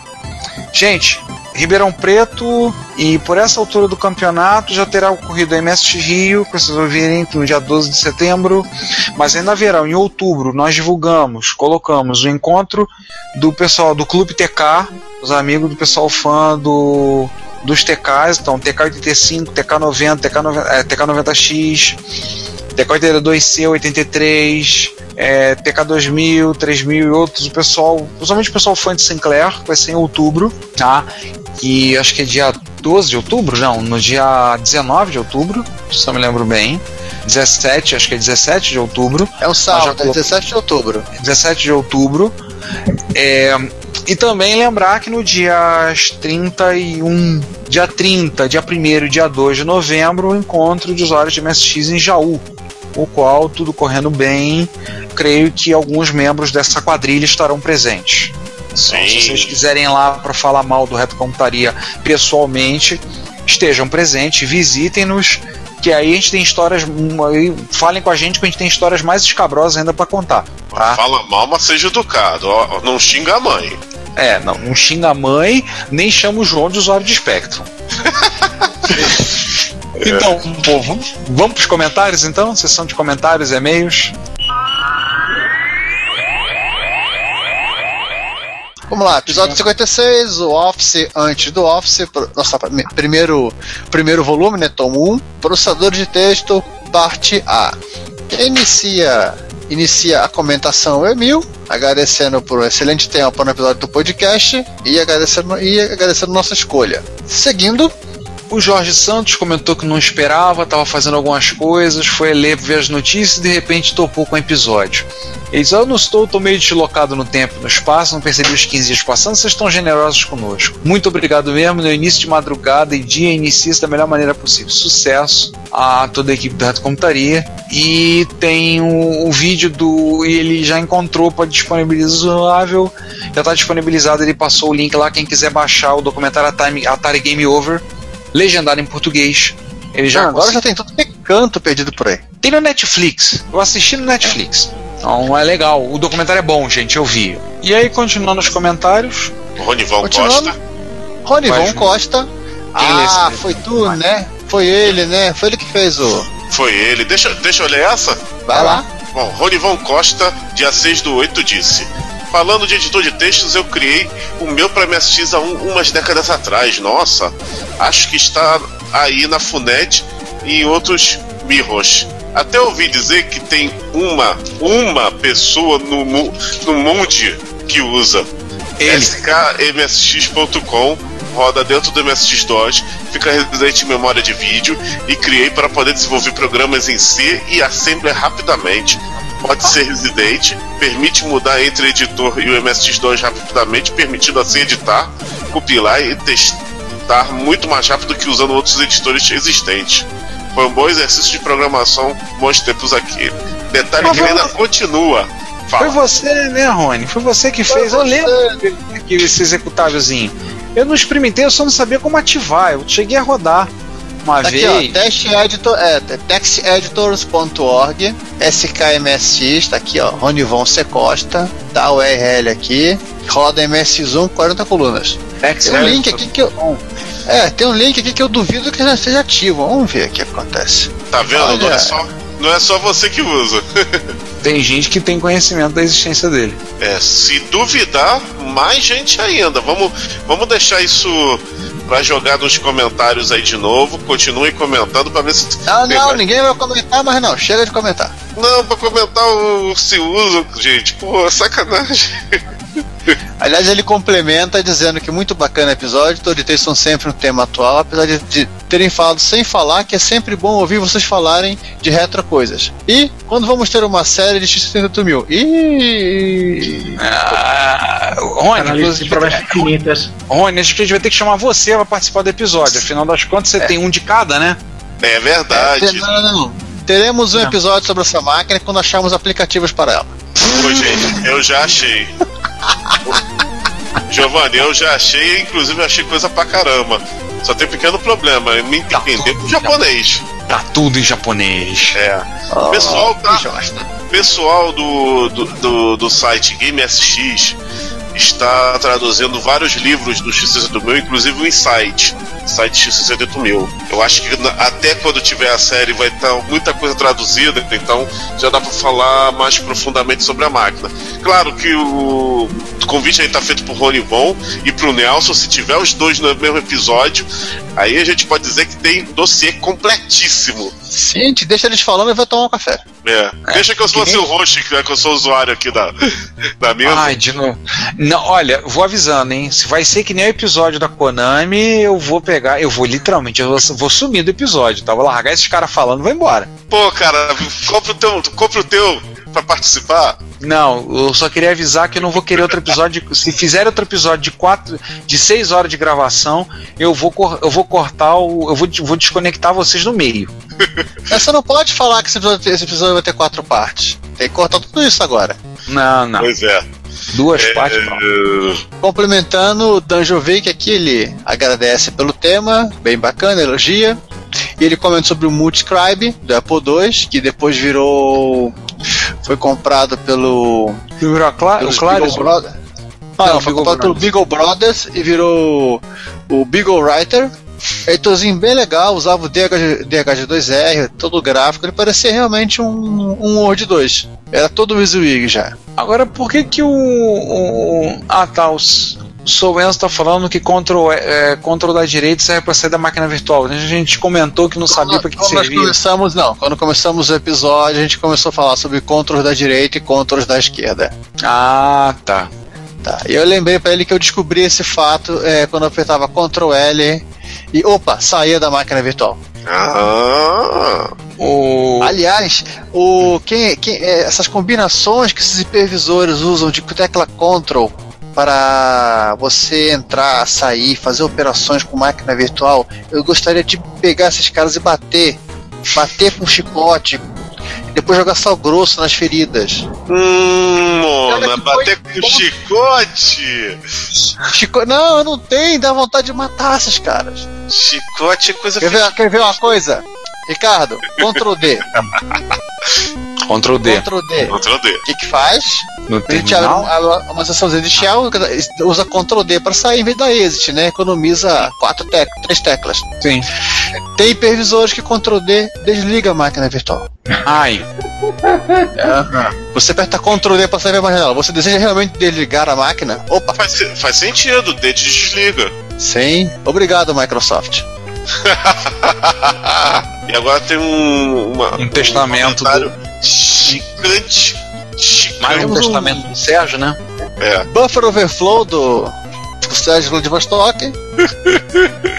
É, ele, ele elogia o episódio, gostou do tema, e ele conta um pouco da história dele, né?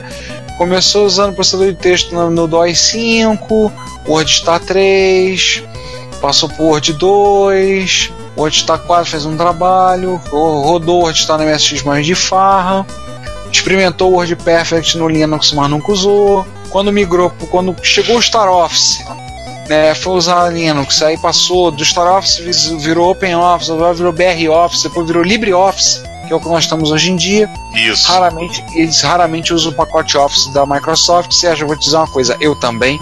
E vou dizer que eu não consigo me entender com aquela interface do Office 2007 para frente. Eu acho que eu sou meio burro, aliás, eu tenho certeza.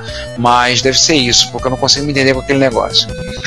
É, as ferramentas que ele usava mais era o Publisher. Não, não, Publisher não, Deus me livre. E o Visio migrando do Flowchart. Olha, ele caiu no nosso conceito por assumir usar o publisher. É, livre, cara. Por favor, cara. Não, não. Publisher não, não. Publisher não. Não, publisher não. não. Vou, vou fingir que eu não vi isso. É, aí falou do questão do sidekick, que ele usou. Ele, o questão do sidekick, usou o Xedit. Eu usei um editor no DOS, que acho que era QEdit. Que Que era muito- isso aí. Acho que era QEdit, que era um editor muito legal de DOS. No DOS. Eu E usei era o que o durante pessoal também usava para fazer as Gente, lembrei de outro, lembrei de outro editor de DOS que, Ah, que a gente não chegou a falar que, usava, que a gente usava quando desenvolvia o LZ2 na LZ, chamado Brief. Tinha um- mas a gente não falava de editores, a gente falava nesse episódio de processadores. Então, se a gente for falar de editor, vai ser um episódio muito maior. Ó. Não. Aliás, o QEdit não era o que vinha no mesmo disco acompanhado do QBasic? Não, é o Edit. Ele O não vinha Edit com o editor. O, edi o Edit era um, era uma, um, assim, uma, um pedaço do, do editor do, do QBasic do, do DOS 5 que funcionava como editor, né? Seria a, parte editora dele. Ah, é Mas não era verdade. QEdit. QEdit era um editor é, freeware para DOS, que acho que até imitava o, a combinação de tecla do WordStar, se não fala a memória, mas ele tinha as palavras dele. É, fiz confusão. Não, eu, eu usei os dois, mas realmente fiz confusão. O Edit, que era parte integrante do QBasic, verdade. Bem, É só fechando- uma, só uma ressalva pro, pro que, que, que o Sérgio fez uma formatação aí de, de Unix, de arquivo texto. Ele escreveu cat menor comentário.txt, devia ser, devia ser cat maior comentário.txt, tá, Sérgio? Só uma não, coisa, esse aqui, esse aqui, será que esse aqui tá usando o Sigwin? Ele assumiu que usa o Windows, haha. Aham. É, mas uma coisa, ele citou o Xedit e falou seleção de texto na vertical, por exemplo. É, Sérgio, vou te dar uma diquinha rápida do, usando o Kujou. Ctrl TX, depois você. Ctrl KB, Ctrl KK. Pronto. Você pode marcar em retângulo. De nada. O, você não precisa marcar a sequência de texto. Mar- Marca, você pode marcar na vertical e pode fazer seleção de texto. Um, um retângulo de texto, um bloco de texto, cortar o retângulo fora. De nada. Eu chequei o bate-papo dele falando do Xedit, não era, não era o QEdit, e eu citei na, no começo do episódio o Xedit todo em caixa alta com o editor do VMCMS. Que você tinha da vontade de cantar a musiquinha dos Flintstones quando você o digita com ele. Por que musiquinhas presentes dos Flintstones? Era o tempo do Imagine Ronca? que. CMS, você tá no mainframe, você é, tem Ricardo e tem Juan. Eu quero escrever o nome do João entre o nome de vocês dois. Como eu faço isso? Se não fala em memória, eu tenho que na seção do lado esquerdo que tem a numeração de linhas e colocar uma aspa e dar enter. Aí nesse enter ele vai copiar a primeira linha, a linha que está embaixo. E vai ficar Ricardo, Ricardo. Aí eu vou apagar o Ricardo e escrever João. Ai, eu comando para ser em linha. E, eu re- e tem gente que reclama do VI. Sim. Meu Deus. Eu não vou falar, não vou falar como é que é marcar bloco nele. Não fale. Não fale. Vamos ao comentário do Clemar, que comentou que usou carta certa no XT e elogiou o episódio, adorou o tema. Gustavo Ribassi, que adorou a homenagem que fizemos ao Jerry Lewis. Minha es- Cláudia, minha esposa, adorou, porque ela é fanzoca do Jerry Lewis. Difícil não ser fã do Jerry Lewis, né? Pois é. Que ela- hum, foi. E eu, particularmente, eu, eu falei que essa homenagem seria obrigatória, cara. Cara, eu lembro dessa cena, mas não lembro qual o filme que, que. Eu lembro que todo domingo passava um filme de Jerry Lewis. E depois passou a passar filme do Harold Lloyd em vez de Jerry Lewis. Não, não, esse ataque agora, eh, depois vem uma, um serviço de, de atendimento ao usuário, Sim. da foto do zip. E aí citaram, falaram no o tem um comentário do Emiliano falando que a gente citou o Não, carta não, do outro Emiliano. do outro Emiliano, né? Do carta certa nos comentários, vocês falem sobre, falamos dele na parte B. Trilha sonora de muito bom gosto, obrigado pela preferência. E para fechar, o comentário do Rui, né? Rui Aquaviva comentando que eu dizendo que eu me acostumei com os comandos de estar por causa do, do Pascal. É, até hoje. É o que eu uso. Ctrl KB para marcar bloco e vambora. Ctrl KC, Ctrl, Ctrl KV e vambora. Usava ele contando que usou bastante o editor do Pascal, tinha facilidade por isso para usar o WordStar. Anos 90 usou o WordStar para Windows. O que o Word para Windows era caro, ele se recusava a usar só ter- software pirata. Nunca conheci nenhum outro usuário do WordStar para Windows, mas gostava do programa e quebrava um galho. Aí Só uma pausa agora. Hum. É, Ricardo. Ah, nessa disputa para recuperar mercado, todos os outros é, né, empresas de desenvolvedor de software, como professor de texto e até planilha, a primeira coisa que eles fizeram foi abaixar o preço do, do produto. Para ficar com preço inferior aos da Microsoft. Não pegar o mercado, né? Garantir espaço. É, ele citou a questão que a gente falou da Praxis, a gente falou da máquina de escrever, a gente não citou a Olivetti Praxis 20, muito famosa por causa daquela plaquinha que a gente colocava, é, a gente colocava nela e podia ligar um MSX nela e usá-la para imprimir texto. É, eu falei da placa, mas eu não falei da. da, da Posso da máquina. citá-la do jeito mais inusitado possível e imaginável agora? Ah, Era como a, um, carinha que gravava teu, teu software, entre, a- abre aspas, shareware, barra, freeware, fecha aspas, na Nemesis, e é, faz, imprimia a, eti- a etiqueta que colava no teu disquete. Eles tinham uma praxis, imprimia essa etiqueta na máquina de escrever ligada no já, nessa época já no PC. É, ele falou que ele acabou preferindo uma impressora porque a impressora podia imprimir gráficos, a Praxis tinha uma qualidade muito maior, mas por não imprimir gráficos, as, as impressoras com um, as máquinas de escrever de margarida com fonte diferente eram muito caras, então ele acabou preferindo a impressora na época. Sinceramente, você fez a melhor opção. Porque tinha gráfico, né? Eu também acho. Agora, um processador de texto que eu esqueci de citar no episódio, agora que a gente fechou a parte A e falar B, um processador que eu acho que souber só meu pai usou, Pangloss. Era um processador de texto nacional Pra que era tradução, era para tradução, ele trabalhava com acentuação de. Na época a acentuação era um grande mistério, o pessoal escrever, grande dificuldade, ele acentuava, o Pangloss acentuava, ele operava no modo gráfico do PC, ele era de DOS, e meu pai usou muito o Pangloss e para acentuar, ele tinha vários recursos para você poder fazer acentuação em português e, e trabalhar com vários outros idiomas. Ele é outro que morreu, foi, foi esquecido nas brumas do tempo. Coitado. Meu pai usou durante nós muito tempo. é. Nacional.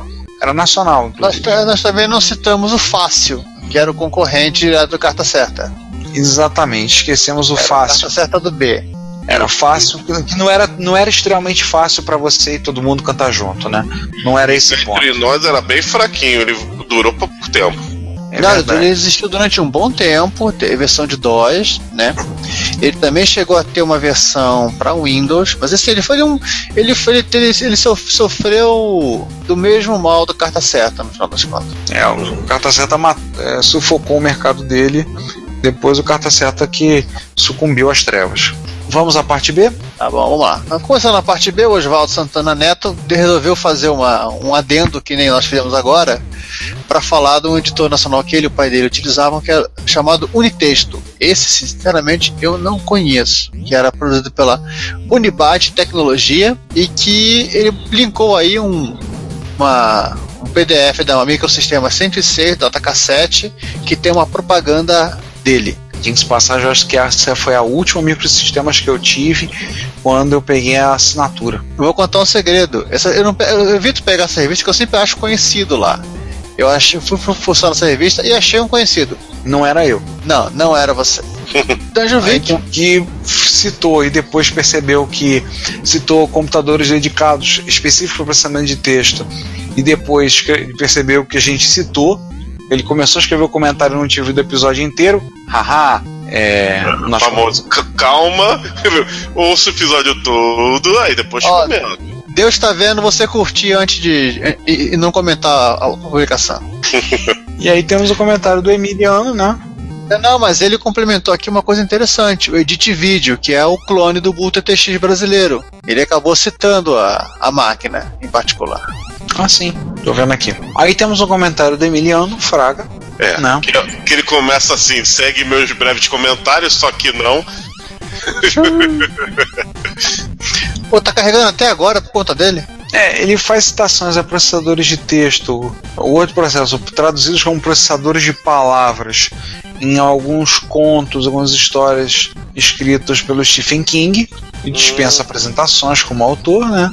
Aí ele cita, por exemplo, em alguns, em alguns contos que o Stephen King citou o processador de textos da Wang, né? Claramente dois, pelo menos ele citou da Wang, o outro usou um processador de texto genérico, e um outro desconhecido. Então, no, no Conta Comigo, né, o Stand By Me, ele cita um processador de texto só que desconhecido. Então, No, no filme é um Macintosh. é o Mac, né? Você não falou, "Mano, não, não, é um editor de PC. Ô, vou dar uma forçada nesse filme depois pra dar uma olhada. E aí ele comenta das burradas da Microsoft, o Giovanni cita os erros deles do Word 5. Aliás, você, a gente chegou a citar a tradução feita errada para lente de aumento? Não, você pode falar aí, o corpo magnífico. Não, é o magnífico copo. Se você for traduzir ao pé da letra, é, em inglês, lente de aumento é magnifying glass, glass, seria vidro de magnificação. Só que glass pode ser usado para vidro, nesse caso, pode ser usado também para copo. Aí traduziram um tradutor. Ou então devia ter um neurônio só na cabeça traduzir o, o magnifying glass como magnífico copo. Por aí. Aliás, como é que eu, eu traduzo em inglês? É, eu peguei meus óculos, coloquei no copo e joguei no vidro. Não, você pode citar o é, glass, pode se usar como campo. E faz isso com, trilha, com trilha sonora de Philip Glass. Dose. Ah, e ele cita uma, Uma bobagem absurda perpetrada pelos beronhas da Microsoft, traduzir atalhos. É, cara, eu concordo contigo. Traduzir atalho. Ctrl B pra bold, Ctrl S pra save, Ctrl N pra new document. Né? No Brasil você bota Ctrl B pra salvar, Ctrl S É pra, salvar. Ctrl N pra né? É pra salvar, o cara tava gripa- gribado nesse dia. Vamos salvar o David. Ó, a história que eu conheço é o seguinte: alguém da Microsoft Brasil achou muito legal traduzir os atalhos. Vamos eh, aumentar nossa, demo- nossa penetração no mercado brasileiro, sei que lá, vamos mostrar uma coisa diferente. A Microsoft vai se orgulhar da gente. Fizeram isso. Tempo depois, parece que o próprio Bill Gates veio entrar em contato com, a- com eles aqui. Perguntar: vem cá, quem mandou vocês fazerem isso? Essa posse se perpetuam, né? Quem foi o estagiário que eu vou demitir? Parece que não foi estagiário que rolou, não, hein? A loucura disso é que ah, o pac- só o pacote Office sofreu tradução, o Windows não. Então, você- o, no, na inter- no, no Explorer, na, no File Manager do Windows, você tem Ctrl A, você seleciona tudo. Mas tenta selecionar tudo no, no Word. Não é Ctrl A. Ai, meu E a Deus. coisa mais, mais retardada, acho que o, o Outlook ele sofreu de tradução também. E a- a- os atalhos eles não são 100% equivalentes em todo o pacote Office. Ou seja, a Microsoft quer que você use mouse. Mas o Outlook ninguém usa, né? Cara, Eu Outlook uso no muita trabalho. infelizmente. Não é o Outlook Expre- Ex- é, Express. É Não, o- tem muita empresa. É pior, tem muita empresa que usa Outlook e tem muita empresa que não quer pagar, usa Outlook Express como se fosse o Outlook normal e reclama e dá crises homéricas quando dá pau. Mas aquilo ali não foi feito para segurar 10 mil e-mails, entendeu o diagrama? Rogério, Rogério Bellarmino, quando ouvir isso, vai fazer um joinha. Ouvindo vai fazer um joinha, vai dizer isso aí mesmo. Caraca, cara.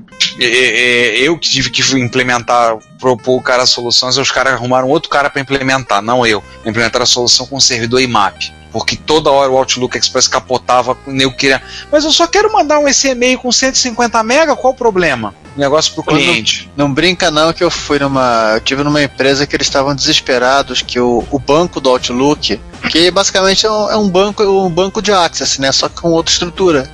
Tinha corrompido. Eles tinham um arquivo gigante, 2 GB, com toda a informação da empresa lá. Ui. Ui Ah, mesmo. A solução deles que eu propus a eles e, outro, eles contrataram outra pessoa para fazer foi: bota um servidor, bota um servidor IMAP, os e-mails ficam lá e as máquinas conectam o servidor IMAP e baixam de lá. E o servidor IMAP limpa tudo da conta do Terra a cada um minuto. Resumindo a prosopopeia, a última vez que eu olhei quando eu fiz a migração do servidor deles, tinham 520 GB de e-mail dentro do servidor. Olha. 520 é coisa para caramba beça. Como diz Sim, um amigo. considerando, que as, considerando que as pessoas não apagam o que estava antes, né? Porque a pessoa, a pessoa tem cérebro de peixinho dourado, eu não lembro o que ela falou com você. É, mas Seguindo aí. continuando. Fernando Nomelini. Aí eu vou deixar o Purran falar isso aqui. Opa, carne nova no pedaço. Ouvinte novo, agora temos 18 ouvintes. E... Descobri esse podcast através do Happy Hour Tech, aí, nossa participação aí, e adorei. Minha infância foi programando no TK85, meses depois que fiz um curso de programação em 1984, onde pude usar um CP300 no último dia. O- fez upgrade de Sinclair para TRS 80. Aprendi Basics lendo fascículos de microcomputador curso básico, olha ele aí de novo, que tenho até hoje. Usei CP500 que meu pai tinha, dois normais e um compacto com placa CPM, e posteriormente no colégio técnico usando sistemas 600 e 700 da Prológica, onde aprendi COBOL e em 1990 conheci o PC na forma de um Solution 16 que a escola comprou. Ele praticamente varreu toda a história da microinformática, com exceção do MSX, né? É, Na faculdade tinha Apple, ó, agora varreu mesmo. Não lembro o modelo para aprender Pascal, ou em CPM, suponho, então talvez tenha sido o CSD, né?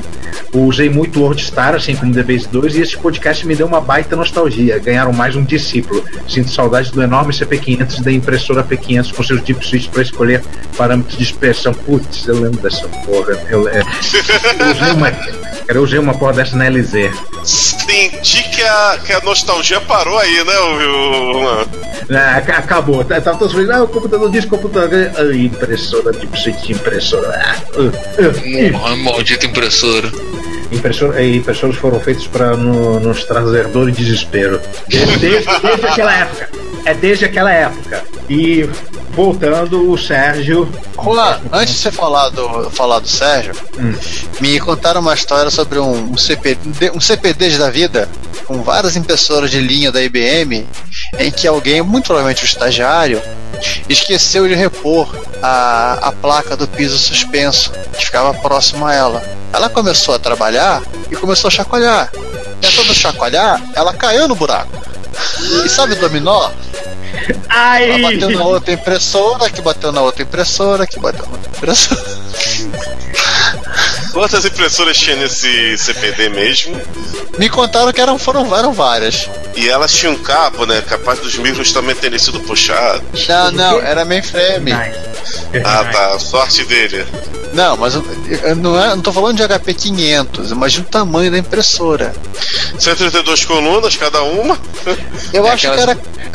Eu acho que é a IBM 1401. A 1401 não é impressora. É um mastodonte. Ela é quase uma gráfica, né? Eu não sei se as DBM, mas as do Bolos, tipo, uma pessoa adulta ficava em pé e, e- e a altura do, do negócio era mais ou menos assim na altura do diafragma da pessoa. Assim, 1403, que tem tamanho de freezer horizontal de bar. Freezer Mas da Bolos já é mais alto que freezer horizontal de barra. É, imagine um freezer de bar com perninha. É a 1403. Imagine várias caindo, uma em cima das outras, e você tentando saber, primeiro, a quem dá a notícia. E segundo, E segundo, qual levanta primeiro? É pra olhar, é pra olhar e dar, dar aquela, aquele momento de se olhar e dizer, por que, meu Deus, por que isso aconteceu? como vou é mudar que de é? profissão hoje, vou vender coco na praia. Tchau. Quando, quando essas, a. quando essas impressoras estiverem voltando a funcionar, a primeira coisa que vai ser impressa é sua carta de demissão. Ô, Ricardo, embrace yourselves, cause it's complicated. Exatamente. Brace ourselves because it's complicated. Caraca. E daí temos mais um pro. Tem mais um comentário do Sérgio, do Sérgio Vlad, Vladivostok, né? Já Gigante. rebatizamos. Sérgio, não adianta não, a gente já te rebatizou você, virou Vladivostok mesmo. Pois é. É. Comentário chicante. Que ele gostou muito do episódio, conheceu alguns processadores de texto que nem fazia ideia que existissem. E ele comentou do problema que teve com drivers, né? Recente, questão de drivers. Melhorou muito nos sistemas mais recentes, a questão da Linux Foundation, projeto Open Printing. Só vale lembrar, tá, que a gente é obrigado, a gente tem que agradecer também a uma empresinha matal de Apple, sabe? Porque nós usamos quem usa Linux o Cups. E o Cups pertence à Apple. E isso ajudou a agregar, a juntar no projeto Open Printing, juntar os drivers para explicar as coisas para o Cups, né? Que ajudou a melhorar também alguns drivers para o Windows. A HP fez um, resolveu o problema da maneira dela, então fez um conjunto de ferramentas próprio dela para imprimir nas impressoras dela, né? Algumas outras, eu tenho uma brother na escola, Peraí, trabalho. detalhe, que- a HP ela fez isso pra consertar o problema que ela mesma criou, tá? Ah, tá. Ou seja, não é. Não é que ela é boazinha, não. É, é fez merda mesmo. Aí ele falou disso, essa questão é a Brother, por exemplo, fornece da Epson, já tive impressoras Epson para configurar, tive que descer o, o driver na, na internet ou o PPD explicando, tudo bem. Quanto a teclados, a maioria nunca teve grande problema, trabalhou com layout americano ou com a BNT2, que nem eu. Teve uma época que tentou usar o Dvorak, mas não conseguiu, tá? Tudo É, bem. Ele, ele classificou Ninguém Dvorak como esperanto. Ele classificou o Dvorak, Dvorak como esperanto. Alguns sabem, usam, mas ficam num grupo bem restrito. Aliás, o Né? Dvorak, acho que o- tem um membro aqui do nosso coisa que deve ter um ódio por ele, não é, Juan? Putz, cara, me, cara me, me, me deu uma dor de cabeça com aquele Apple IIc que, porra, aí a gente a- apertou aquele, aquele switchzinho sem querer, começou a vir tudo misturado, não sabia porquê. Caramba! Juan, Juan, o 2C tem escrito Dvorak, na chavinha pelo menos. Pô, mas a gente não sabia que tinha Não, apertado, não, foi não. acidente. Tá, o C Plus não, Ui, tá? Ah! eu sabia que havia mais um motivo bom pra eu preferir o 2C que o 2C Plus. Porra! Ele tem um botão. E o que faz esse botão? Não sei, aperta e vê o que acontece. E o teclado ficou todo embaralhado, fodeu! O Sérgio encerra. Bom trabalho, galera. Continue assim. Obrigado. É, obrigado, pela, obrigado pela preferência. A casa agradece. Servimos bem para servir, servimos bem para servirmos sempre e outras coisas mais. O, o cliente tem sempre razão e coisas assim desse tipo. Ou quase sempre tem razão. E agora alguém leu o comentário do Emil, porque eu tô lendo a maioria dos comentários. Ah, deixa comigo. Sobre o Marca. significado de Wapuro, foi mencionado no episódio que o A seria equivalente ao fonético W. Na verdade, o Wapuro é contração de Wado Purosessa, forma de como os japoneses pronun- pronunciam e se refere ao termo word processor. Isso é verdade. A gente deu. A gente marcou bobeira nessa. O japonês. Não, a gente fala- nós falamos que o, o Apuro é como eles falam WP, como eles falam a sigla. Eles falam as siglas em inglês nessa coisa maluca aí. Sim, mas Não a é gente não não, é bem explicou sigla. exatamente como, como o Emiliano explicou. Mas não é bem sigla, é um pedaço de uma palavra e um pedaço da outra. É uma contração. E os japoneses costumam é, trazer palavras estrangeiras, é, preferencialmente com pronúncia em inglês. Coisa semelhante acontece com Passocom, que vem de personal computer, Noto, de notebook, Teberi, de televisão, Não, etc. Terebi. Terebi. Terebi. E vou falar mais. Essa mania de contração do japonês não é só palavra de língua inglesa, não. Pra- Até palavras é, deles também japonesas fazem contração. Por exemplo, bom, eu vou falar em nome de animes, que é o mais comum. Eles chamam Horonikeshi de é, Huroki ou, ou Huroken. É, eles chamam o Ata, o Ata 9 de um- uma, uma série que tem um nome impronunciavelmente grande aqui para os ocidentais. E aí vai. Eles também têm essas Também contrações. é, não, também é complicado deles falarem, por isso que eles, eles diminuem. Exatamente. Então, vamos ao repórter retro? Vamos comentar aquilo que é a primeira regra do repórter retro, que é não, comunica, não comentar o repórter retro. Ah, Então acabou o programa. Então, que essa regra é sempre É, Pois e, é. e o, Sérgio, Então, o, começa desrespeitando um- um- uma regra dele próprio. né? Ele fez um comentário curto. Ele só reclamou da falta do zip, que nem o, o outro comentarista tinha dado no anterior. Eu, eu noto a estranheza desse fato, é, porque ele ainda não tinha escutado o podcast. E por falar em escutar podcast, é, é, lembro mais uma vez. Ricardo, já, já escutou o, o Happy Hour Tech? Eu baixei, mas ainda não ouvi, acredite se quiser. Seu poia. Tudo bem, Mas é segue o quê, né? O, Fazer o-? Me julgue, me julgue, me- não gostou, me processa. Tô no modo Silvio Santos. É, Pera aí, você não tem 85 anos. Não, nem ele, ele tem 82. Ah, tá, tudo bem. O- Voltando. É, nosso mais recente, o décimo, nosso 18 ouvinte, o Fernando Nomelini, reaparece, é, falando o teclado do TK90X é similar ao do, ao do TK85. Sim, é. É, é- é praticamente o, é o mesmo gabinete. Eu tive um TK85 na época, peguei emprestado o TK90 de um amigo com teclado zoado, abri as duas máquinas, coloquei o meu teclado no TK dele e usei de boas. Exatamente. Aliás, É o você que- sabe qual é a semelhança que há entre o TK90X e o Playmobil?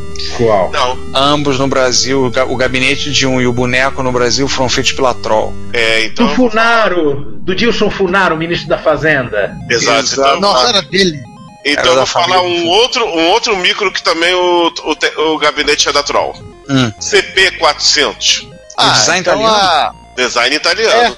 Acho que essas, essas carcaças de plástico, só quem tinha tecnologia pra fazer no Brasil era Troll. Ela também fez, ela fez todas as carcaças de plástico, os plásticos da, da microdigital. Acho que exceção mesmo no TK3000, porque era, era aquele de fibra lá, talvez.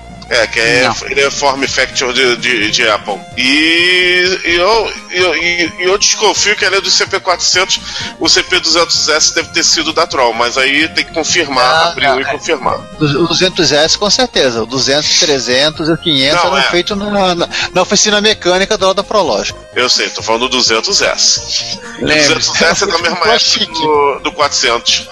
lembre-se do slogan da Troll. Troll, bom motivo pra ser criança. E aí os dois últimos comentários que temos, aí o comentário do Chicante, agora sim, chicante. Que ele vai tentar ser sucinto, haha, é, para não me deixar cansado de novo. Tudo Não, bem, eu vou, fa- Ricardo vai vou fazer melhor, eu não vou ler. Pronto, lê vocês aí. Eu sabia que ele ia fazer isso. Ele falou que a notícia, do, a notícia do protótipo do Amiga foi pro limbo, mas as fotos são bem interessantes e também já teve a ideia de fazer um expert todo em acrílico fumê para encher de, o LED, ca- mas sem encher de LED. Carnaval não é comigo. Nem Aí ia, aparecer- ia ficar mais enfeitado que mula de cigano. Ele falou que o Sir, Sir Clive Sinclair ficou um velhinho simpático. Como é que é? É a suposição só sua. Aham.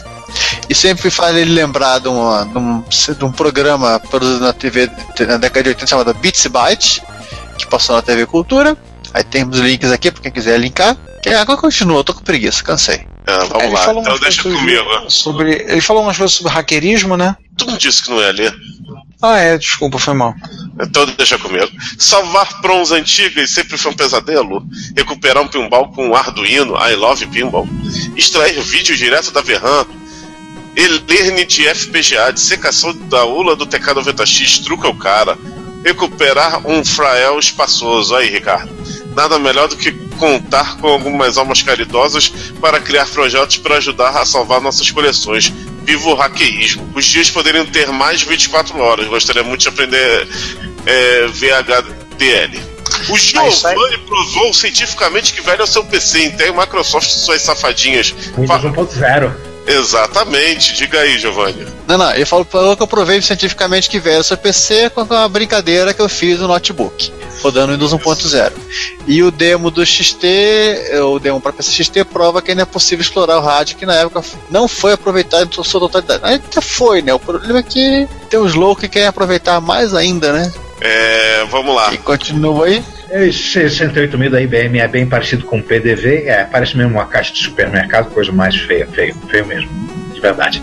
Parabéns pela iniciativa do canal do Seu Tubo, já fiz minha contribuição na votação, obrigado. Depois vamos dar uma checada para ver se, se a gente chegou aos, aos dois dígitos, tá meio difícil. Parabéns também pela participação no Happy Hour Tech, obrigado. Encontros, encontros, quem sabe Jaú. Eu vou para Jaú, com certeza. Eu, eu e Cláudia acho que a gente vai sim. Acho que a gente também vai poder ir sim. Beleza. Vocês vão estar indo? Vamos estar indo com bastante gerúndio. Isso. Tenha fé, homem de fé.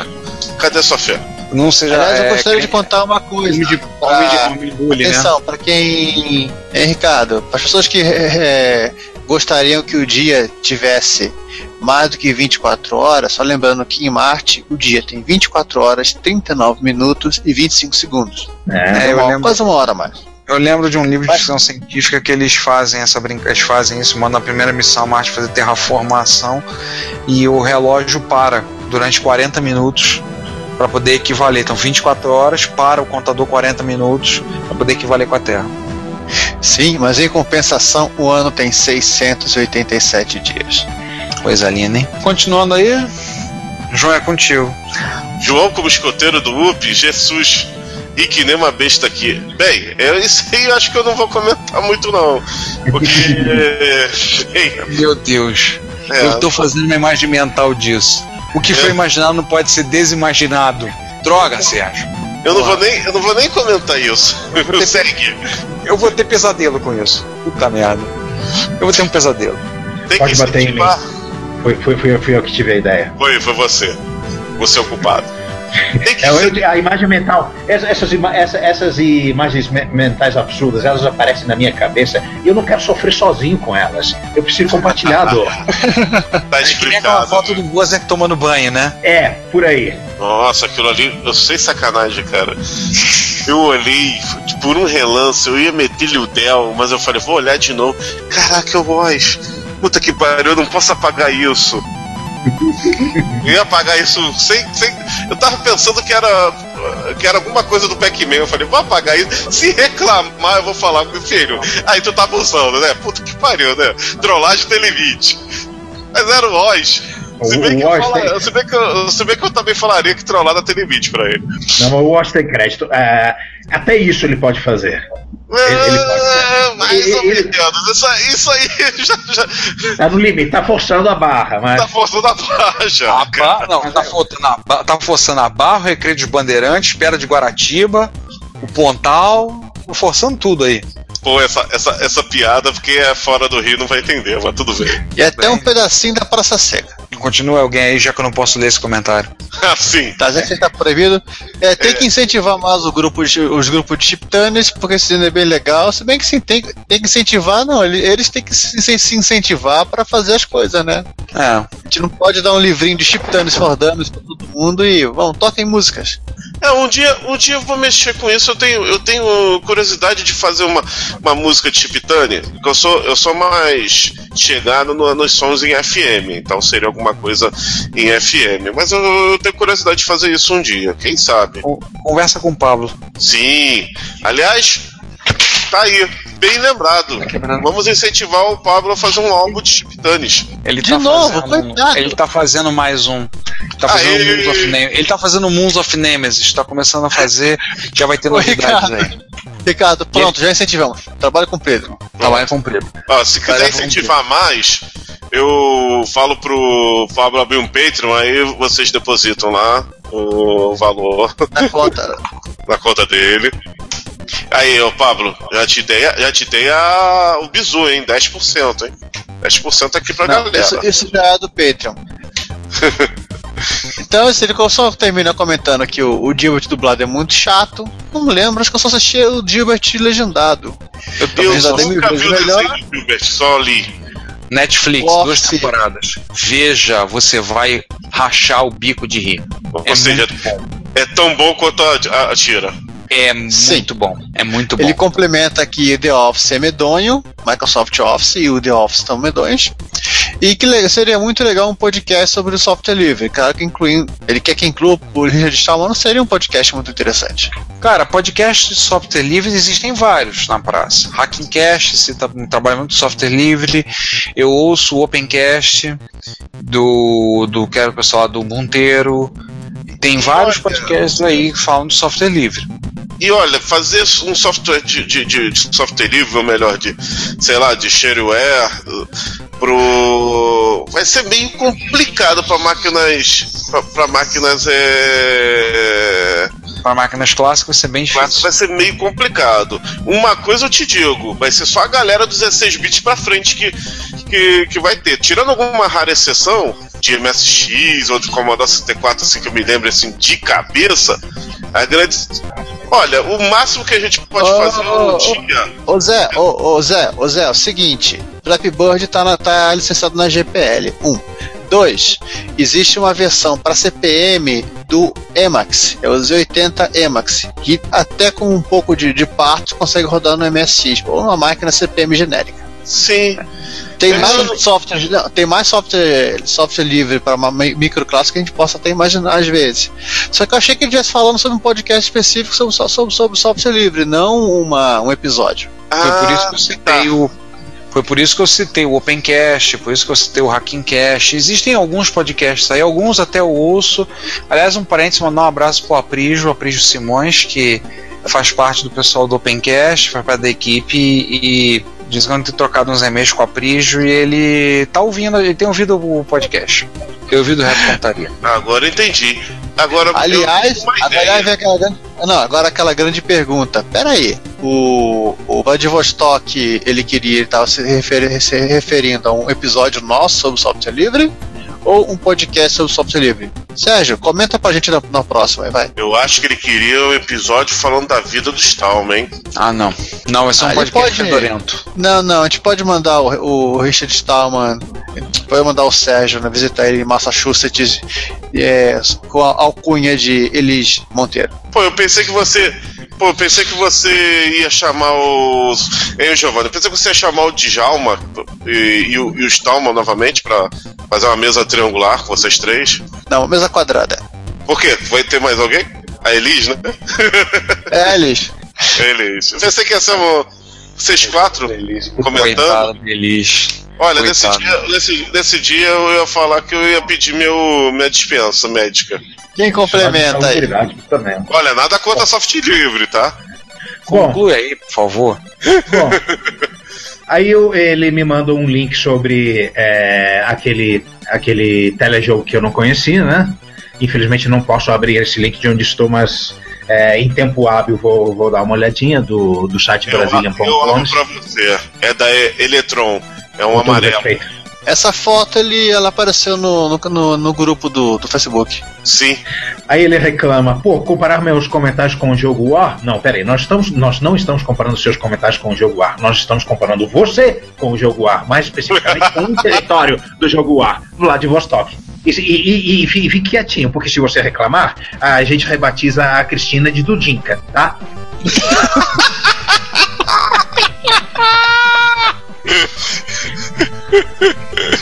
Ai, ai, ai. E com essa, e com essa eu pego minha carta de invadir 24 territórios. Senhores, vamos ao último comentário, o comentário do Melo Everton. Escutou Que deve ser Everton mim- Melo, né? Everton Melo.